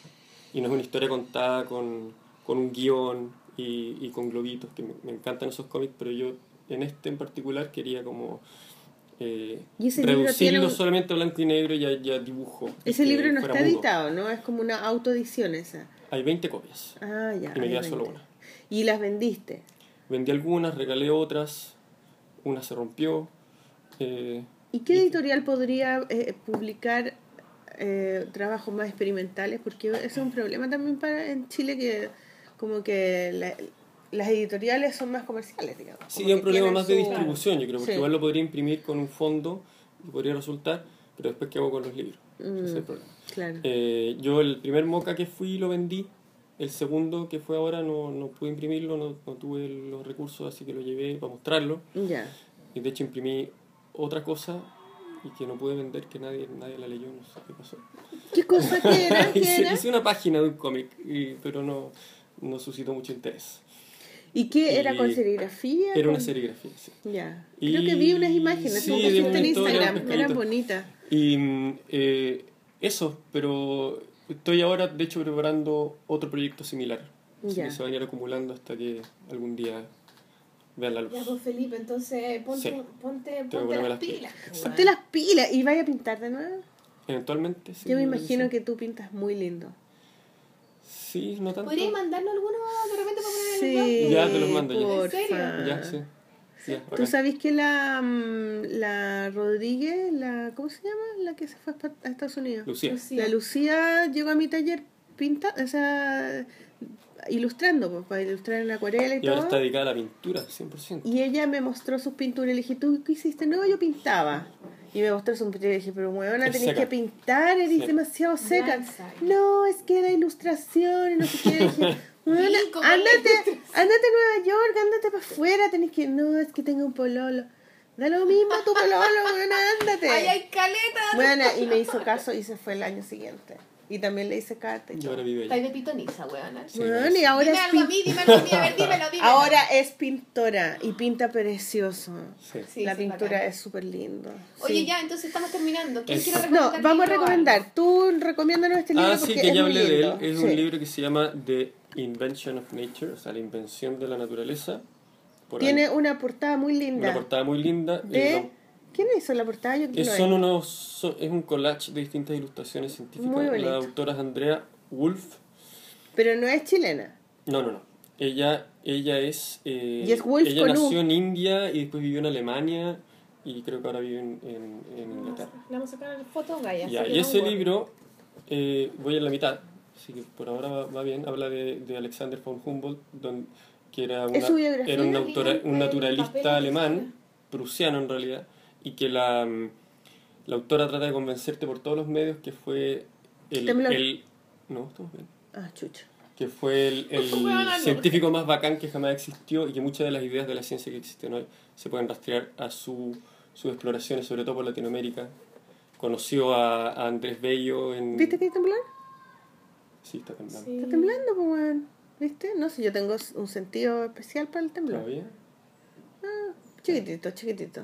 Chiquitito ya. Sí, bueno, conoció a Andrés Bello en, en, en, en Venezuela cuando era joven, después conoció a Simón Bolívar en Europa, conoció a Napoleón. Conocí puras calles. Sí, Simón Bolívar, claro, Avenida Mata, Bilbao. Bilbao. Y, eh, y es, es, es al parecer una figura muy importante en la liberación latinoamericana en- en- y entender sobre todo la naturaleza como un tejido continuo y no como cosas separadas. Ay, que me, me encanta. Quiero Eh, puro leerlo. Es súper, súper, súper bueno. Sí, sí. Yo, yo vi unas fotos de ese libro. Y además Ya. él era dibujante, entonces ahí Eso hay es una... más bueno y, explicaba, Más y explicaba sus cosas a través de dibujos, lo cual... eh, ¿Qué otro libro trajiste que estás leyendo? Cuéntanos. Traje Porque este trajiste puras otro, cosas lindas. eh, este que también recomiendo, que se llama The Shape of Time, La forma Ya. del tiempo, es un libro de los años 60 de George Kubler, donde ¿Y qué es? ¿Novela o es, basi- no, es histórico? básicamente un, habla del, es, es un libro de historia del arte, pero que logra hablar de la historia del arte a través de los objetos y no de los artistas. Entonces considera la, la forma de los objetos como una especie de fuerza natural que supera al- a la gente que lo hace. Entonces es Ah, tremendamente qué linda- interesante. qué lindo ¿Y ese libro pieza está en de- inglés? ¿Lo Está en español también. Está en español ya. Sí. Ya. Y eh, el último que traje, que no sé dónde lo dejé, ese. Eh, ay, este es un libro, es que, que, que ¿Es de cómic? adquirí en Estados Unidos. ¿En, es en un Moca? cómic, sí, o sea, sí, en Moca. Se llama Soft City, Ciudad Suave o Ciudad Blanda. Es de un autor que se llama Push Wagner, eh, que es un autor eh, de los, este libro lo empezó en los años 60. Ya. Él se me olvidó qué nacionalidad es. Eh, Se parece mucho a tu trabajo, yo encuentro, ¿no? eh, sí, hay ciertas coincidencias que me encantó Como que darme podrías, cuenta. podría ser tu libro también. Oh, me encantaría haber hecho un libro, sí, en realidad. Pero bueno, Pero tú puedes, tú yo siempre puedo, puedes. yo puedo. Y, Yo puedo, yo puedo. y Push Wagner hizo este libro y se demoró como cuatro años en hacerlo y después el libro desapareció. Guau, ¿por qué ¿Y por qué desapareció? desapareció? Eh, no lo sé, pero desapareció y lo encontraron hace muy poco y lo reeditaron. Y es una novela gráfica en una época donde no se hacían este tipo de cosas. Es un libro, Es, es un Tremendamente- libro precursor. sí, apenas tiene texto y es una especie de, de- de utopía muy orwelliana donde, donde habla del control fascista y habla de... de mm, eh, de- son unos obreros que trabajan todo el día. Es un solo día en la ciudad blanda, desde un personaje de que se levanta en la mañana ¿Ya? hasta que se pone el sol en la noche. Entonces el día de una persona que a la vez son muchas personas. Una de las cosas que me gusta es, por ejemplo, está esta secuencia donde hay un auto que se va a estacionar. Se demora 20 páginas en describir una, una secuencia de un auto que se estaciona. Qué bacán, es Y como con el un manga. dibujo absolutamente eh, inabarcable. O sea, es como, son como unos edificios enormes. llenos Pero es muy lindo porque no tiene ni un, Sí. ni un texto, Tiene muy poco texto. muy poquito, entonces todo te lo explica con el dibujo y Claro. tiene un dibujo como bien... Eh, como, ¿Cómo te puedo decir el dibujo? Es como mm, bien descriptivo, Descriptivo. pero no es también, denso, pero no tampoco es no denso, negro, claro. ¿cachai? Claro, y escapa. Tiene línea muy y delgadita. tiene esta cosa muy, muy, muy simétrica, muy. eh, Es realista, pero, pero es sintético, claro. ¿cierto? Y escapa mucho de los estereotipos del, del cómic. Sí, Y no. parece hecho por alguien que está acostumbrado a leer cómics y eso es muy bueno, creo yo. Se parece, mu parece mucho a como un estilo de alguien, como que es muy personal, encuentro. Exacto. ¿Cierto? Y puedes mostrar una foto del autor. Claro, no hay Aquí, como una referencia de dibujos de cómics anteriores. Pero ahí viejito, ¿no? La foto viejito. Que está vivo todavía, pero es muy viejito. ¿En serio? ¿Está Sí, y vivo? esta es la primera, Espérate, no, necesito más. esta es la primera edición eh, norteamericana. Oh, de ¿Y este quién lo editó? ¿Qué Una editorial editorial? que se llama New York Comic New York Comic Review, creo que se llama Ya. la editorial. Eso. Oye, y la portada es por, el, lujo. es por el gran Chris Ware. Chris también, Ware. claro. Chris Ware hizo la Y portada. hizo, lo hizo. hizo la introducción también. Ah, y él, él es muy bueno eh, como recuperando artistas antiguos, ¿ah? Sí. Eh, Chris Ware es, es como un amante de la historia de- Ujú, del sí. cómic. sí, así que lo recomiendo. Me sorprendió mucho y es muy es un libro que se lee muy lento. Es muy, muy ¿Y ese otro que hay abajo como café de qué es? ¿Cuál? ¿Hay otro? ¿Este? No, ¿Esto? esos son los premios. Eso es Ah, ya, eso son los premios. Maliki, ¿tú tienes algo que recomendar? Sí, yo tengo el libro de... mm, Pucha, En tengo resumen, mucho, pero no los voy a recomendar todos, ¿ah? porque este es tuyo. Este es tuyo. Ah, mi, mi libro de mapas. Em, no los voy a recomendar todos porque traje muchos libros de, de Colombia. por parte, por- Vamos por parte, uno. claro. Pero mm, voy a recomendar este que lo, hablamos de él en el capítulo anterior. Se llama Elefantes en el cuarto de Cindy Elefante. Y es un libro de cómic autobiográfico donde ella cuenta cómo salió del closet. Bacán. Y cómo fue, eh, cómo fue su experiencia saliendo del closet y cómo se dio cuenta ella que era gay. Y cómo se lo contó a su familia. Y, y está entremezclado entre su relación con la familia y, com- y era cuando ella está saliendo del colegio, entonces qué carrera elegir. Como que lo cruza con todo, todo se le entremezcla. Entonces es muy bonito y está dibujado, está pintado con acuarela y las partes que son como en el presente están en color y las partes que son de recuerdo están en, en tinta como sepia. ¿cachai? Ah, qué. Y, y ella me contó que hizo el original con lápiz, con eh, tinta y, des- y el color lo hizo encima con otro papel, como que lo, Mm. lo hizo aparte, ¿cachai? Entonces el original es blanco y negro y todas las pinturas las hizo en- con mesa de luz en otra, en otra hoja, sin la línea, entonces están todos los colores solos. Y me dijo que era muy bonito verlo, eh, los colores sin el dibujo, ¿cachai? Ah, sí, como esas planchas de, Sí, como plancha. de coloreado. Y lo hizo así porque los editores le, le- se lo propusieron, le dijeron a lo mejor te queda mejor y todo, porque ella se, se complicaba entera hac- hacer los originales con acuarela, ¿cachai? Porque igual es difícil, porque Sí, tenés que usar papel de acuarela, Claro. quedan como originales así, si te, si te equivocás y cagaste. Claro. Entonces, dice que al, al principio le pareció súper difícil y después ya era mucho más fácil Mm. Trabajar así. Y en realidad tiene toda la razón. ¿eh? Y, y quedó muy bonito el libro, es precioso. Y el otro, que es este que se llama Nos Vamos, de Power Paola, que es, un, es una recopilación de sus diarios de viaje en Latinoamérica. Y cada país está dibujado con un color distinto. Y, y son diarios de viaje reales, o sea, ella los hizo ahí mientras estaba allá. Eh, Entonces le pasaba algo y al día siguiente o en la noche lo dibujaba. Y está eh, editado por La Silueta, que tiene esta edición con estas hojas que, que están, Me gusta eso. Ah, ¿cachai? sí. Dobladas. Y, y los de La Silueta me dijeron que ellos tenían una máquina de, mm, eh, de mm, una máquina para imprimir que era muy antigua, que ya no existe. Entonces usan unas tintas distintas, usan papeles eh, Es tan precioso lo que hace la silueta. distintos. Y ellos son artistas visuales. Tienen les como una imagen, o sea, como una visión de, del cómic, pero a tra- eh, como a partir del dibujo, no de la historia. ¿cachai? Mm. Entonces tienen, el- eligen artistas que tienen un estilo de dibujo un poco similar, no igual, pero un poco similar, como una propuesta plástica, más que de historia, ¿cachai? Que a mí me parece súper bonito porque Ay, está lindo. Está precioso. Y además está empastado. me encanta como el tamaño, así como más. Es Uy, este precioso, es lo máximo. Oye, yo quiero recomendar, pero no traje el libro. Ah, no, pero a sacar fotos. Es que el libro de Vicente Cociña que lanzó ahora. hace Pero no lo he visto. Momento, por favor. Es que Lo bueno, lanzó- lo busqué antes de venir y Lo venía lanzó apurado. ayer. Sí, lo ayer, lanzó ayer ayer. yo estuve en el lanzamiento. Sí, yo no ir. Bueno, sí, a mí me gusta mucho el trabajo del Vicente. Es- es- Te- es lo como- tenemos que invitar. También Sí, está también invitado, la- le sí. dijimos. Y la portada es preciosa, me encanta, bueno, Sí, está súper, Es muy lindo el libro, muy recomendado. La portada es como un diseño de un chaleco y él sale como entre medio del chaleco así. Y él Sí, tiene, es tiene ese chaleco. Ayer lo, ayer lo es tenía su puesto. único chaleco. Es muy bonito y a mí me gusta mucho esa cosa como tan como pausada que tiene, como que no hay tiempo en sus historias, ¿cachai? Como Mm. que cuando cuenta cosas como que todo, todo como que entre, como que te sentís parte de la historia. Me- a mí me gusta mucho, encuentro que es como un Power Paolo.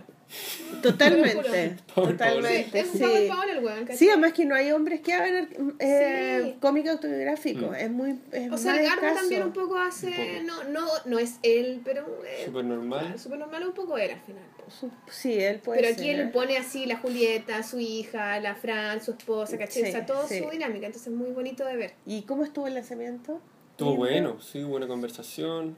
Después estuvo firmando libros. Estuvo súper, súper bueno. Sí, Sí. yo voy a ir. Bueno, me gustó mucho el libro. Había vino. Y, Y lo venden en la. Galería Plop para que lo compren. Sí. ¿Cuánto vale? No me acuerdo. Muchas cosas de las que no me acuerdo. Y lo último que quiero recomendar es, una serie en Netflix que se llama Abstra- Abstract. ¿La has visto? Sí, pues sí la he visto, La es lo máximo. Bueno, yo la empecé, la empecé a ver un poquito porque ahora las tengo que ver como Es sobre artistas, cómo trabajan. Cómo trabajan, Es un y cómo son, hacer el abstra- cómo- son documentales. Claro, como la abstracción del dibujo, ¿cachai? Cómo se comunica, es muy bonito, muy interesante. Digo, como que me quedé ahí. no ¿Tú ves ver, Netflix? Muy bueno. Tengo Netflix, sí. ¿Ves? ¿Ves Ah, No- historias? No, lo uso mucho. No, no ves nada. Un poco. Oh, Sí. Eres un niño bueno. ¿Pero qué tiene, qué tiene de malo ver Netflix? Felipe. Te admiro tanto. Te admiro tanto. Ya bacán, pues no sé, Felipe, ¿quieres recomendar algo? ¿Quieres decir ¿Algo algo, más? que no, claro? Eh, eh, a ver, eh, no, no tengo nada más que recomendar. ¿Yo puedo recomendar una serie de Netflix? Claro que sí. Bueno, no, no es de Netflix, es de 1, 2, 3 Movies. Es una serie de Hulu que se llama The Handmaid's, Handmaid's Tale, el cuento de la criada. Y es basada en una novela de una de Atwood, Margaret Atwood, que es una escritora inglesa que publicó este libro en 1985 y es sobre una, un futuro distópico, una realidad como eh, ciencia ficción como de algo que podría ocurrir y es que se, se, mm, como que matan al presidente y se acaba el congreso y todo y, y llega un régimen como autoritario religioso misógino y que le quitan todos los derechos a las mujeres y, es la- y se transforman todas las mujeres en criadas para reproducir. Llega un momento de la humanidad donde la mayoría de las mujeres son estériles. Entonces, la que, las mujeres que son, eh, que son, que pueden reproducir, eh, las, las transforman en unas eh, criadas, pero para la gente con plata, eh, para tener hijos. Entonces las, con- las meten a casa de Como gente fábricas de millones personas. Las asignan a familias, a las familias poderosas para que tengan los hijos de esas familias, ¿cachai? Porque, su, porque las mujeres no pueden tener hijos. Uy, la weá es como una criada. Como alejada, sí, claro. como vientre de alquiler, pero para los poderosos. Y entonces tienen toda una serie de ritos que tienen que ver con la reproducción. Y es todo completamente torcido, pero es muy talibán también. Es muy eh, nazi también. Es como autoritario, po, régimen autoritario. Y es súper buena. Weón, es la Ya, raja. Y ya y la están dando una vez a la semana, entonces eh, van cinco capítulos. Y- Ah, están así como es la modernidad. Sí, yo estoy, yo quiero, me quiero matar porque quiero ver el ultra capítulo. Maliki viciosa. Oye, ya, ¿sabes qué? ¿Y si, y si vemos bien la weá del, con- del concurso y lo hacemos la otra semana? ¿O Bueno. queréis decirlo al tiro? ¿Tú sabes cuál quieres eh, que gane? Eh, sí, tengo mi favorito, pero, pero podemos hacer una grabación extra y la ponemos. Ah, eso también, ya. Hola amigos, este es el resultado del concurso Dibuja tu futuro. ¡Charán! Tenemos un, una ganadora, una ganadora que nos mandó un dibujo muy bello, muy bello, eh, y mandó una, mm, un mail muy bonito también que se los voy a leer. Dice, queridas pololas, les mando mi aporte para el concurso, que ojalá siga en pie, si no, guarden el dibujo en sus mentes y corazones pero sigue en, pie. En mi casa me preguntaron por qué dibujé esta lecera, así es que les doy un pelín de contexto. Cuando salí de cuarto medio se me acumularon un montón de cosas complicadas y quedé un poco a la deriva en cuanto a lo que quería para mi futuro. Desde entonces he ido armando esta imagen de cómo me gustaría vivir algún día y la uso como mi lugar feliz cuando la ansiedad pega fuerte. Un abrazo, Paula Andrade Riquelme. Postdata, nunca mando correo al podcast, así es que me voy a colgar de, es- de este para decirles que son geniales y que siempre es un gusto escucharlas. Mm, Muchas gracias. Muchas gracias, Paula. Felicitaciones porque ganaste el concurso, em, que son eh, los libritos que, que donó la Florencia Olivo de Basalisa, eh, que son muy bonitos y eh, te vamos a mandar un mail para coordinar la entrega, que es lo que a nosotras nos complica más, la entrega. Complicación. Todavía no podemos entregar los premios del otro concurso. Somos lo peor, lo peor. Perdón, estoy un poquito resfriada. Y eh, vamos a dar una- un saludo muy especial, muy especial eh, a una mm, amiga que nos mandó un concurso, un dibujo desde Colombia. Cuando yo fui a Colombia, di una charla con Cindy Elefante eh, y dos dibujantes más. en Filbo y ella estaba en el público. Se me acercó y me dijo, Marcela, eh, Maliki, eh, yo escucho la polola, estoy muy emocionada y le mandé un dibujo para el concurso Dibuja tu futuro. Y resulta que ella mandó un dibujo muy original porque no es un dibujo en papel con lápiz, sino que es un bordado en el cuello de una camisa. Y es precioso, lo vamos a poner para que lo vean. Muchas gracias, le voy a leer el mail. Dice, hola Sol y Maliki, les las descubrí hace poco y aún no he escuchado todos los capítulos. Sin embargo, gracias a ustedes he descubierto nuevos artistas y he tomado varios de sus consejos. Muy bien, eso nos gusta. Me encantó el programa de María Luque y Amadeo González. Es que ese programa es lo máximo. Envío junto mi dibujo de hilos para el concurso Dibuja tu futuro. Dibujo de hilo, súper lindo. Gracias, que tengan linda semana. Saludos desde Bogotá. Camila Rizcanevo. Postdata, Sol, me encanta Josefina y Manuel, pero aquí no llegan tus libros, ni los de otras ilustradoras chilenas como Fran Nerd. Pucha, qué lata, deberían llegar, deberían llegar todos los libros chilenos y, em, y de toda Latinoamérica a Colombia. Em, bueno, felicitaciones, muchas gracias por mandar este original, original dibujo. Eh, no podemos premiarte porque no te podemos mandar los premios por correo, lamentablemente, pero sí mandarte un gran saludo, gracias por escucharnos y gracias por hacer un trabajo tan original, eh, dibujar con hilos. Nos encantó, con la sol nos encantó, de verdad. Así es que, bueno, chicos y chicas, gracias por todos sus eh, por su buena onda, por mandar, ah, nos mandaron muchos dibujos. Eh, Valeria, Camila, Paulina, Federico, Catalina, Roberto, Paula, Maca. Em, muchas gracias por em, la buena onda y em, ahora seguimos con la despedida del programa. Chao. Chiquillos, se termina el programa. Eh, la última canción. Última canción. Eh, también vamos a poner una canción del disco Maleducado de Juana Fe. Vamos a poner la canción que comienza el disco que se llama A quemar el sol. A quemar el sol. Ya, nos vamos entonces a quemar el sol. A quemar el sol. Como quemémoslo. Quemémonos todos, loco. Sí. Quemémonos todos. No Quemémonos importa nada, no importa nada. Solo A la hoguera, a la hoguera. Sí, oye Felipe, yo te quiero agradecer por llevarnos No, a todos, por tu gestión, por ser un weón que, que hace cosas que puta que es difícil, porque de repente muchas veces la gente critica mucho. Ay, es que no me llevaron, ay, es que no sé qué, ay, es que a mí no me gusta que tal wea. Pero Ay, que en Chile nunca pasa eso. Sí, Ay, es que no sé qué. Y en la vida están los buenos que hacen y los buenos que critican. Y siempre es mejor estar dentro de los que hacen. Así que gracias Felipe por llevarnos contigo. Sí, a veces uno critica caleta. Sí, pues entonces pico con la weá, ¿cachai? Mejor hacer. Y si, bueno, da lo mismo, hacer, hacer. Así que la raja. Bien por los muros porque tu hermano Moore, Felipe Moore, también es un hueón de, de las cercas, ¿che? Entonces, eso está bueno. Muy, muy, muy Muchas gracias por venir a la Corona, Felipe. No, gracias a ustedes por la invitación. Me he pasado muy bien, he comido mucho sí. Ojalá mucho que más gordo. Sí, alto, alto, pero, pero, gordo. Gracias, Felipe. Nos vemos, nos vamos a quemar el sol con Juana Fe. Gracias. ¡Bravo! Nos vemos.